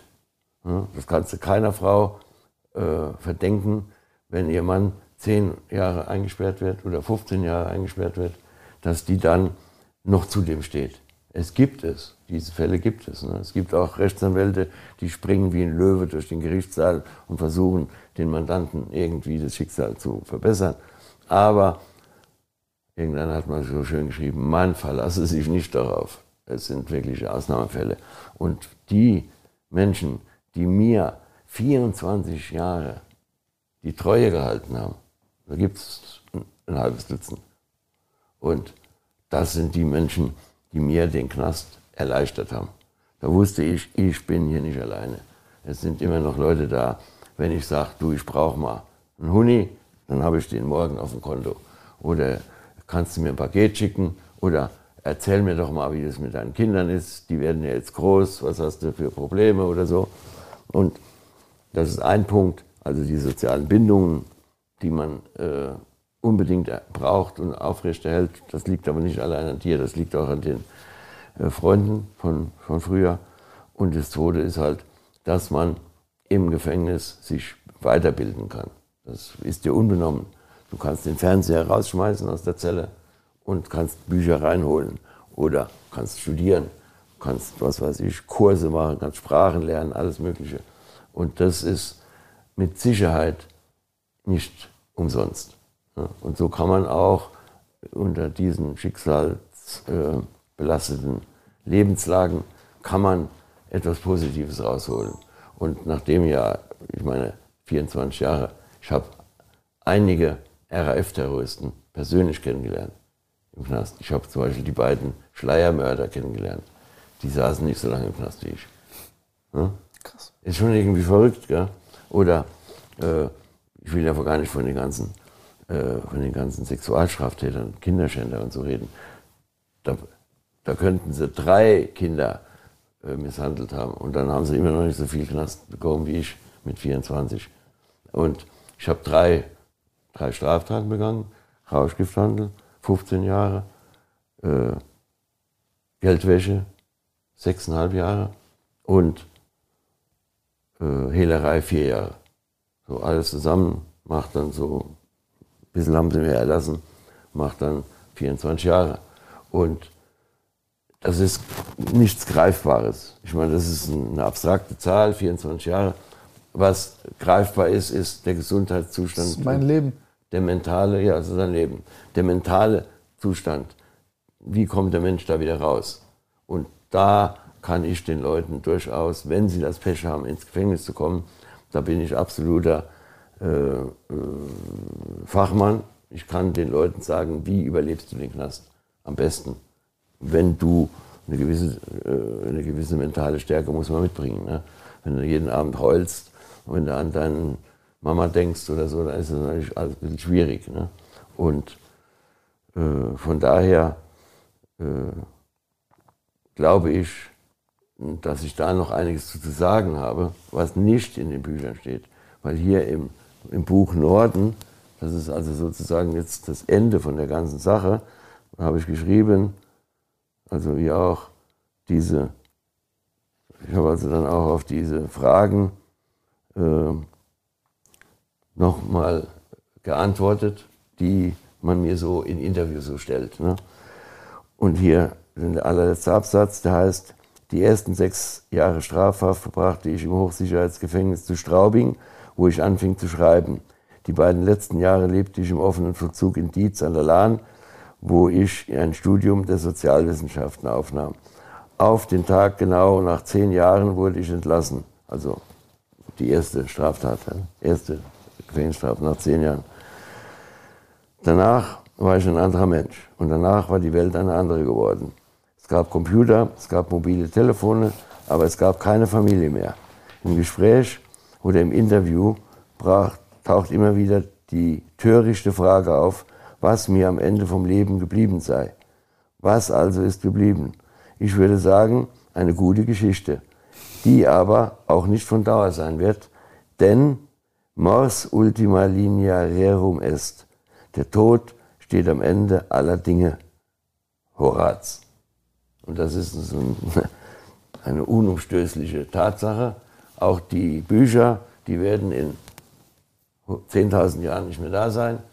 Und man wird dich und mich und ihn und alles, was hier drin ist, vergessen haben. Es wird von komplett was anderes da sein. Ob die Welt dann überhaupt noch existiert, wissen wir ja auch nicht. Ne? Und vor diesem zur Demut hinführenden Gedanken habe ich gedacht, kannst du das abschließen, das Ganze. Ich könnte ja hier weiterschreiben. Ich meine, ich könnte jetzt die, die, die, die, Zeiten im Knast, kann ich ja erzählen. Ne? Ich mache mhm. zurzeit eine Stichwortsammlung von über Namen von Mitgefangenen. Und was ich für verrückte Geschichten erzählt bekommen habe im Gefängnis in den 24 Jahren. Du, wir könnten hier äh, Interviews führen bis, bis 2030 und wären noch nicht fertig. Diese ganzen interessanten Typen, ne? was die alles für Geschichten erzählt haben. Und die haben sie wirklich äh, erlebt. Die saßen ja auch, das kannst du ja teilweise dann in den Urteilen nachlesen. Äh, das hat mich also unglaublich innerlich bereichert. Und da habe ich gedacht, oh, wow, wow, da bist du ja noch einer von denen, die noch richtig gut davongekommen sind. Weil äh, was die an, teilweise an Schuld auf sich geladen haben, was die an Leid verursacht haben durch die Dinge, die sie getan haben und die sie dann teilweise auch bereuen. Ich meine jetzt, der Philipp zum Beispiel, der hat ja wirklich übelst der, als Nazi äh, in der Gesellschaft seine seine Fußtritte und Faustschläge hinterlassen. Aber äh, er ist, hat die Kraft gehabt, irgendwann auszusteigen. Ne? Und das muss man ja, ja irgendwo anrechnen, weil gerade bei sowas, bei solchen äh, Kameraderien wie ja, da spielt, da, spielt, da, spielt die, äh, da spielt das Soziale eine viel größere Rolle als die Sache an sich. Absolut. Ne? Und äh, da muss man Club sein können, Nazis oder genau. so. Das ist Hier gibt es irgendwo auch, äh, ich weiß nicht, im Westen, glaube ich, ich war in Amerika mal mit den Outlaws zusammen, mhm. Motorradgang. Das war für mich äh, auch ein, ein Härtefall. Also richtig harte Erlebnisse da gehabt mit denen. Und Menschen getroffen, kennengelernt, die vollkommen anders denken, funktionieren als ich. Und da musste ich ja, mich oft zurückhalten, weil normalerweise hätte ich da aufstehen müssen, ihr seid vollkommen bescheuert oder so. Aber ich wollte ja die kennenlernen. Ich war jetzt einmal irgendwie mit denen bekannt und konnte ins Clubhaus und bin mit denen auf der Harleys durch die Staaten da gefahren. Und äh, da habe ich dann natürlich mich auch mal zurückgehalten und habe gesagt, ich habe gar kein Recht da jetzt über die da herzufallen. Ne? Der Hunter Thompson, kennst du den? Nee. Hunter Thompson ist ein amerikanischer Schriftsteller, der hat sich erschossen vor ein paar Jahren. Der hat das Buch geschrieben, Angst und Schrecken in Las Vegas. Mhm. Hast du den Film mal gesehen? Nein. Mit äh, Johnny Depp. Das kann ich dir mal empfehlen. Erste, der erste Satz aus diesem Buch lautet, wir waren auf der Höhe von Barstow, als die Drogen anfingen zu wirken. Oh. Das ist der erste Satz von dem Buch. Ich meine, das ist ein guter erster Satz. Das ist ein geiler erster Satz. Das ist echt ein geiler erster ja. Satz. Und da willst du natürlich sofort wissen, was für Drogen. Und, und das Wieso ist, und warum. Genau, und so ein verrückter Kerl war das. Und der hat auch mit den Hells Angels sich eingelassen und hat aber dann festgestellt am Ende, die waren total die sind kaputt, die Jungs. Ne? Also das ist, ich war mit den Hells Angels auch schon mal auf dem Euro-Run in Finnland, auf so einem Autorennen. Mhm. Und ich habe es immer genossen, mit diesen extremen Randgruppen der Gesellschaft Kontakt zu haben. Gestern Abend Frankfurter Bahnhofsviertel in der Kaiserstraße saß ich mit ein paar meiner Fans, die meine Bücher mögen, und habe ein paar Bücher signiert und wir haben uns eine Stunde oder zwei unterhalten.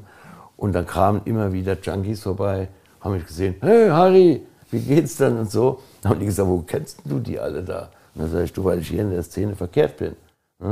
Ich habe es immer genossen mit Menschen, die Probleme haben und die irgendwie äh, prekäre Lebensverhältnisse haben, mit denen äh, hat es mir Spaß gemacht zu leben. Ja, das war, das war immer okay. Ich habe die nie. Nee, ich verstehe das. Ich habe die nie irgendwie verurteilt oder so abgelehnt oder so. Ich fand sie immer. Es war authentisch. Ja, ist es das, das auch, sind, ne? das sind, das sind, ich, ich, ich also jetzt, ich kann es nicht so ganz nachvollziehen, ja. aber ich. Aus, aus, sagen wir mal, aus dem bürgerlichen Milieu. Ja. Äh, das ist etwas, das kann jeder. Äh, da Kontakte knüpfen und über diese Dinge. Ich kann es nicht. Ne? Naja, gut, aber ich meine, du könntest es, wenn du wolltest. Ne? Also mit den Leuten reden, mit denen mal essen gehen und so. Und das macht halt nicht so viel Spaß. Nee, es macht überhaupt gar keinen Spaß, weil du musst dich immer zurückhalten, weil jeder dritte Satz ist, könnte aus dem CDU-Wahlprogramm sein. Und ja, und das darfst du nicht und das gehört ja, sich nicht genau, und genau, genau. ist nicht meine Welt. Genau. Aber ja. Ich finde, ich, ich, also um dir vielleicht Feedback zu geben, ich, also was du auch gerade gesagt hast über Freundschaft und deine Zeit im Gefängnis und ja. das sind ähm, also auch das, was du mit den Büchern gemacht hast und die Geschichten, wie du sie erzählst. Und ich weiß, für dich sind das Geschichten aus deinem Leben und du erzählst das halt jetzt vielleicht aus das hundertste Mal oder so für dich, aber ähm, da waren echt berührende Sachen dabei. Also jetzt einerseits spannend, aber andererseits vor allem diese, wie du darüber nachdenkst, wie du die Dinge ausdrückst, auf den Punkt bringst, deine Gefühle, wie du diese Sachen gemeistert hast, ohne das jetzt zu relativieren und immer wieder, ja, du hast Scheiße gemacht, in Anführungszeichen, aber ich finde das schon also ich, ich, ich finde das echt bemerkenswert. Na gut, mir geht es jetzt nicht darum, äh, sagen wir mal, Fans zu gewinnen, für äh, was immer ich angeblich gut gemacht habe. Äh, aber äh, wo es mir darum geht, ist, den Menschen, die Leute gut zu unterhalten und ihnen Freude zu bereiten. Ne? Mit der Kunst, also ich meine, alle Kunst sollte eigentlich dazu da sein, den Menschen Freude zu bereiten. Musik und Literatur und Malerei und Bildhauerei und das, was du machst, das ist auch Kunst. Und das sollte eigentlich da, wo es hingehört, wo es beim Empfänger, die Leute sollen geil, dem Tim sein äh, Podcast oder sein Ding war wieder mal richtig unterhaltsam. Ja, das ist ja so. Ne? Und äh, da freut man sich natürlich drüber. Und unser bestes Beispiel ist ja der Maximilian. Ne? Der kommt aus dem Knast und ist jetzt einer der Stars am YouTube-Himmel da oben. Und die Leute finden ihn gut, weil er authentisch ist, weil er ehrlich ist, manchmal ein bisschen zu ehrlich, finde ich. Mhm. Und, äh, aber das fehlt eigentlich in der ganzen Kulturlandschaft über viele, viele Jahre. Weil guck dir den Jenker an, das ist genau das Gegenteil von Maximilian. Der macht alles, was muss vorher strukturiert sein, da muss ein Drehbuch drüber geben. Das sollte nichts aus der Reihe tanzen. Und was wir hier gemacht haben. Krise, Familie und Mitleid, dann ja, ja, genau, und genau. bereust du nicht da. Der ist ja nicht dumm. Der, ist ja, der weiß schon ganz genau, wie er wirkt auf die Leute. Und der wirkt nur im Endeffekt so, damit er sein eigenes, seine eigene Karriere maximal befördert und letzten Endes sich das Ganze auch wirtschaftlich rechnet für ihn. Und äh, was ja an sich nicht schlimm ist, aber ich finde es halt, aber ab dem Punkt, wo ich, ich finde es halt unauthentisch und ich finde es auch teilweise, dass er halt, also ich, ich gucke das an und für mich ist das teilweise ja, ja. komisch, ohne an den Stellen, wo, also soll es nicht komisch sein. Ich habe relativ viele Kommentare dazu gelesen, bekommen und äh, ich muss sagen, eine ne Menge Leute blicken da durch. Ja, ja, ja, ja. Also wir alle haben da auch, wir haben das angeguckt und ich. Hast du es auch gesehen? Nee, nee. Hm. Wir müssen einen Punkt machen. Soll ich mich bedanken oder ist das. Ich bedanke mich bei dir. Ich bedanke ja. mich bei dir. Es war wirklich, also ich bin gerade noch am Prozessieren. Ich kann jetzt das vielleicht nicht in einer Sekunde in Worte fassen, aber war ähm, ein sehr, sehr interessantes Gespräch. Ähm, war sehr schön, dich hier zu haben. Und ich ähm, kann euch nur ans Herz legen, wenn euch auch nur eine Geschichte gerade im Ansatz so, so spannend fand wie ich, dann fangt an bei Süden, hört auf bei Norden. Und dazwischen sind noch Westen und Osten. Und ähm, ja. lest es euch durch, guckt es euch an. Ansonsten, ich, äh, nächstes Mal, wenn du hier bist oder hier sein solltest, machen wir weiter mit der Geldwäscheaktion mit, mit dem Mann, der äh, den Oetker geführt hat. Das interessiert mich auch nicht. Ich habe, ich habe lange Jahre diesen Mann Treue gehalten, Loyalität und nicht darüber geredet. Aber mittlerweile habe ich mir, ist so viel Zeit vergangen, es sind jetzt äh, 25 Jahre her, dass ich mich in diese Geldwäsche eingelassen habe. Ich bin der Meinung, er hat meine Freundschaft äh, und meine Loyalität, der wusste das, der kannte das, äh, ausgenutzt. Der hat ja verpfiffen am Ende, oder? Nee, verpfiffen hat er mich nicht, verpfiffen hat er mich nicht. Aber er hat es nicht honoriert, dass ich ihm sein Geld gerettet habe. Mhm. Was er dann in London dann mehr oder weniger verloren hat. Weil er einfach, er ist einfach kein wirklicher Ganove. Er ist ein Verrückter. Und der hat diesen Menschen entführt ohne Not. Das ist ein hochintelligenter Mann. Der hat damals Computerprogramme schon geschrieben. Der hätte wunderbar sein Leben leben können, ohne dieses Verbrechen zu begehen. Dass er den Mann dann schwer verletzt hat, das glaube ich ihm, das war nicht geplant. Aber es ist passiert und er ist verantwortlich dafür. Und dass er dann nachher die Gelegenheit versäumt hat, einen Freund, ich habe ihn wirklich als Freund betrachtet, der ihn nicht verraten hat, der das Geld nicht hätte hergeben können. Ich hätte gesagt zur Polizei, hier haben Sie das Geld, der Oetker hätte mir die Belohnung bezahlt, ich wäre mit meiner Frau und meinem Kind zurück nach China, hätte meine Firma weiter, dann wäre ich heute ein großer China-Händler. Und das habe ich alles aus Loyalität zu einem Menschen gemacht, der es nicht wert war. Krass. Da war es einfach nicht wert. Ne? Freunde, vielen lieben Dank fürs Zusehen bis hierhin. Äh, falls, falls ihr direkt weiter einsteigen wollt, unten in der Beschreibung sind die Links zu den Büchern, da könnt ihr euch chronologisch durcharbeiten. Fängt an bei Süden, geht weiter über Westen, danach Osten, danach Norden und dann gibt es auch noch das Blaue vom Hunsrück und das ist die Vorgeschichte zu allem. Ja. Da erfahren die Leute was über deine Kindheit, genau. über die Umstände, genau. über den gesamten Weg. Genau der davor war, bis es zum. Mhm. Also ihr habt den. Und wir haben und Ritual Knast gibt es auch noch. Ein Sachbuch. Ein Sachbuch. Mhm. Die Niederlage des Gefängnisses eine, Bestand, eine Bestandsaufnahme. Mhm. Hier vermute ich, geht es darum, ähm, die Maßnahme Knast zu kritisieren und. Ja, erstmal zu beschreiben mhm. und die Leute dann selber draufkommen zu lassen, das ist ja ein Wahnsinn. Mhm. Und äh, also das ist äh, mein erstes Buch gewesen. Das war mir am wichtigsten. Das habe ich rausgebracht 2008. Da war ich mit diesen Büchern schon mittendrin mhm. ja, und habe trotzdem gesagt, das ist mir das Wichtigste. Und äh, weil das war eine Fleißarbeit, da musste ich unheimlich viel lesen, damit ich diese ganzen äh, Texte auch jetzt in den Kontext der Literatur und der Soziologie und alle Wissenschaften, die damit zu tun genau, haben, Psychologie, genau, Soziologie, die Statistiken, ja. das Ganze schön zu verpacken, genau. zu erklären. Und das ist auf jeden Fall eine fette Aufgabe. Also ja. Hut ab. Dankeschön. Krasse Leistung. Ja, was soll man sagen? Ja, ja und dann, dann fragt sich jemand, äh, was hast du denn gemacht? Was ist mit der Zeit passiert? Hier, Freunde. Hier, ich kann, ich kann gar nicht so viele Bücher in den Händen halten, wie viel der Mann hier geschrieben hat, mit unter anderem im Knast. Und die anderen im Komfort ihres Zuhause kriegen es nicht mal hin, sich den Arsch zu wischen. Ja, Wollen wir jetzt mal. Ja, okay. Also vielen Dank. Ich danke dir. Ich fand es hier sehr angenehm. Und äh, wenn wir bei Gelegenheit mal ein Thema haben, wo wir noch mal drüber reden könnten, vielleicht auch mal mit Maximilian zusammen. Das, das wäre cool. Können kann, wir so eine kleine Gruppe hier machen. Wir ja, haben genug Platz mit den Sofas. Weil der Maximilian und ich, wir sind halt wirklich alte Kumpels. Mhm. Wir haben äh, selber dieselben äh, Erfahrungen gemacht und wir können spontan und frei über die Dinge reden und spannend und interessant. Und äh, ich meine, es geht ja auch um Unterhaltung ja. und äh, da, das ist garantiert. Ne? Also wenn ich mit dem zusammensitze, dann weiß ich, da brauche ich mich nicht vorzubereiten. Da gibt ein Wort das nächste und es wird getragen von Humor und Freundschaft. Obwohl wir über Dinge reden manchmal, wo man sagt, wie kann man das alles überhaupt noch witzig sehen? ja, verstehe ich. Gut, Cut. Ciao, Leute.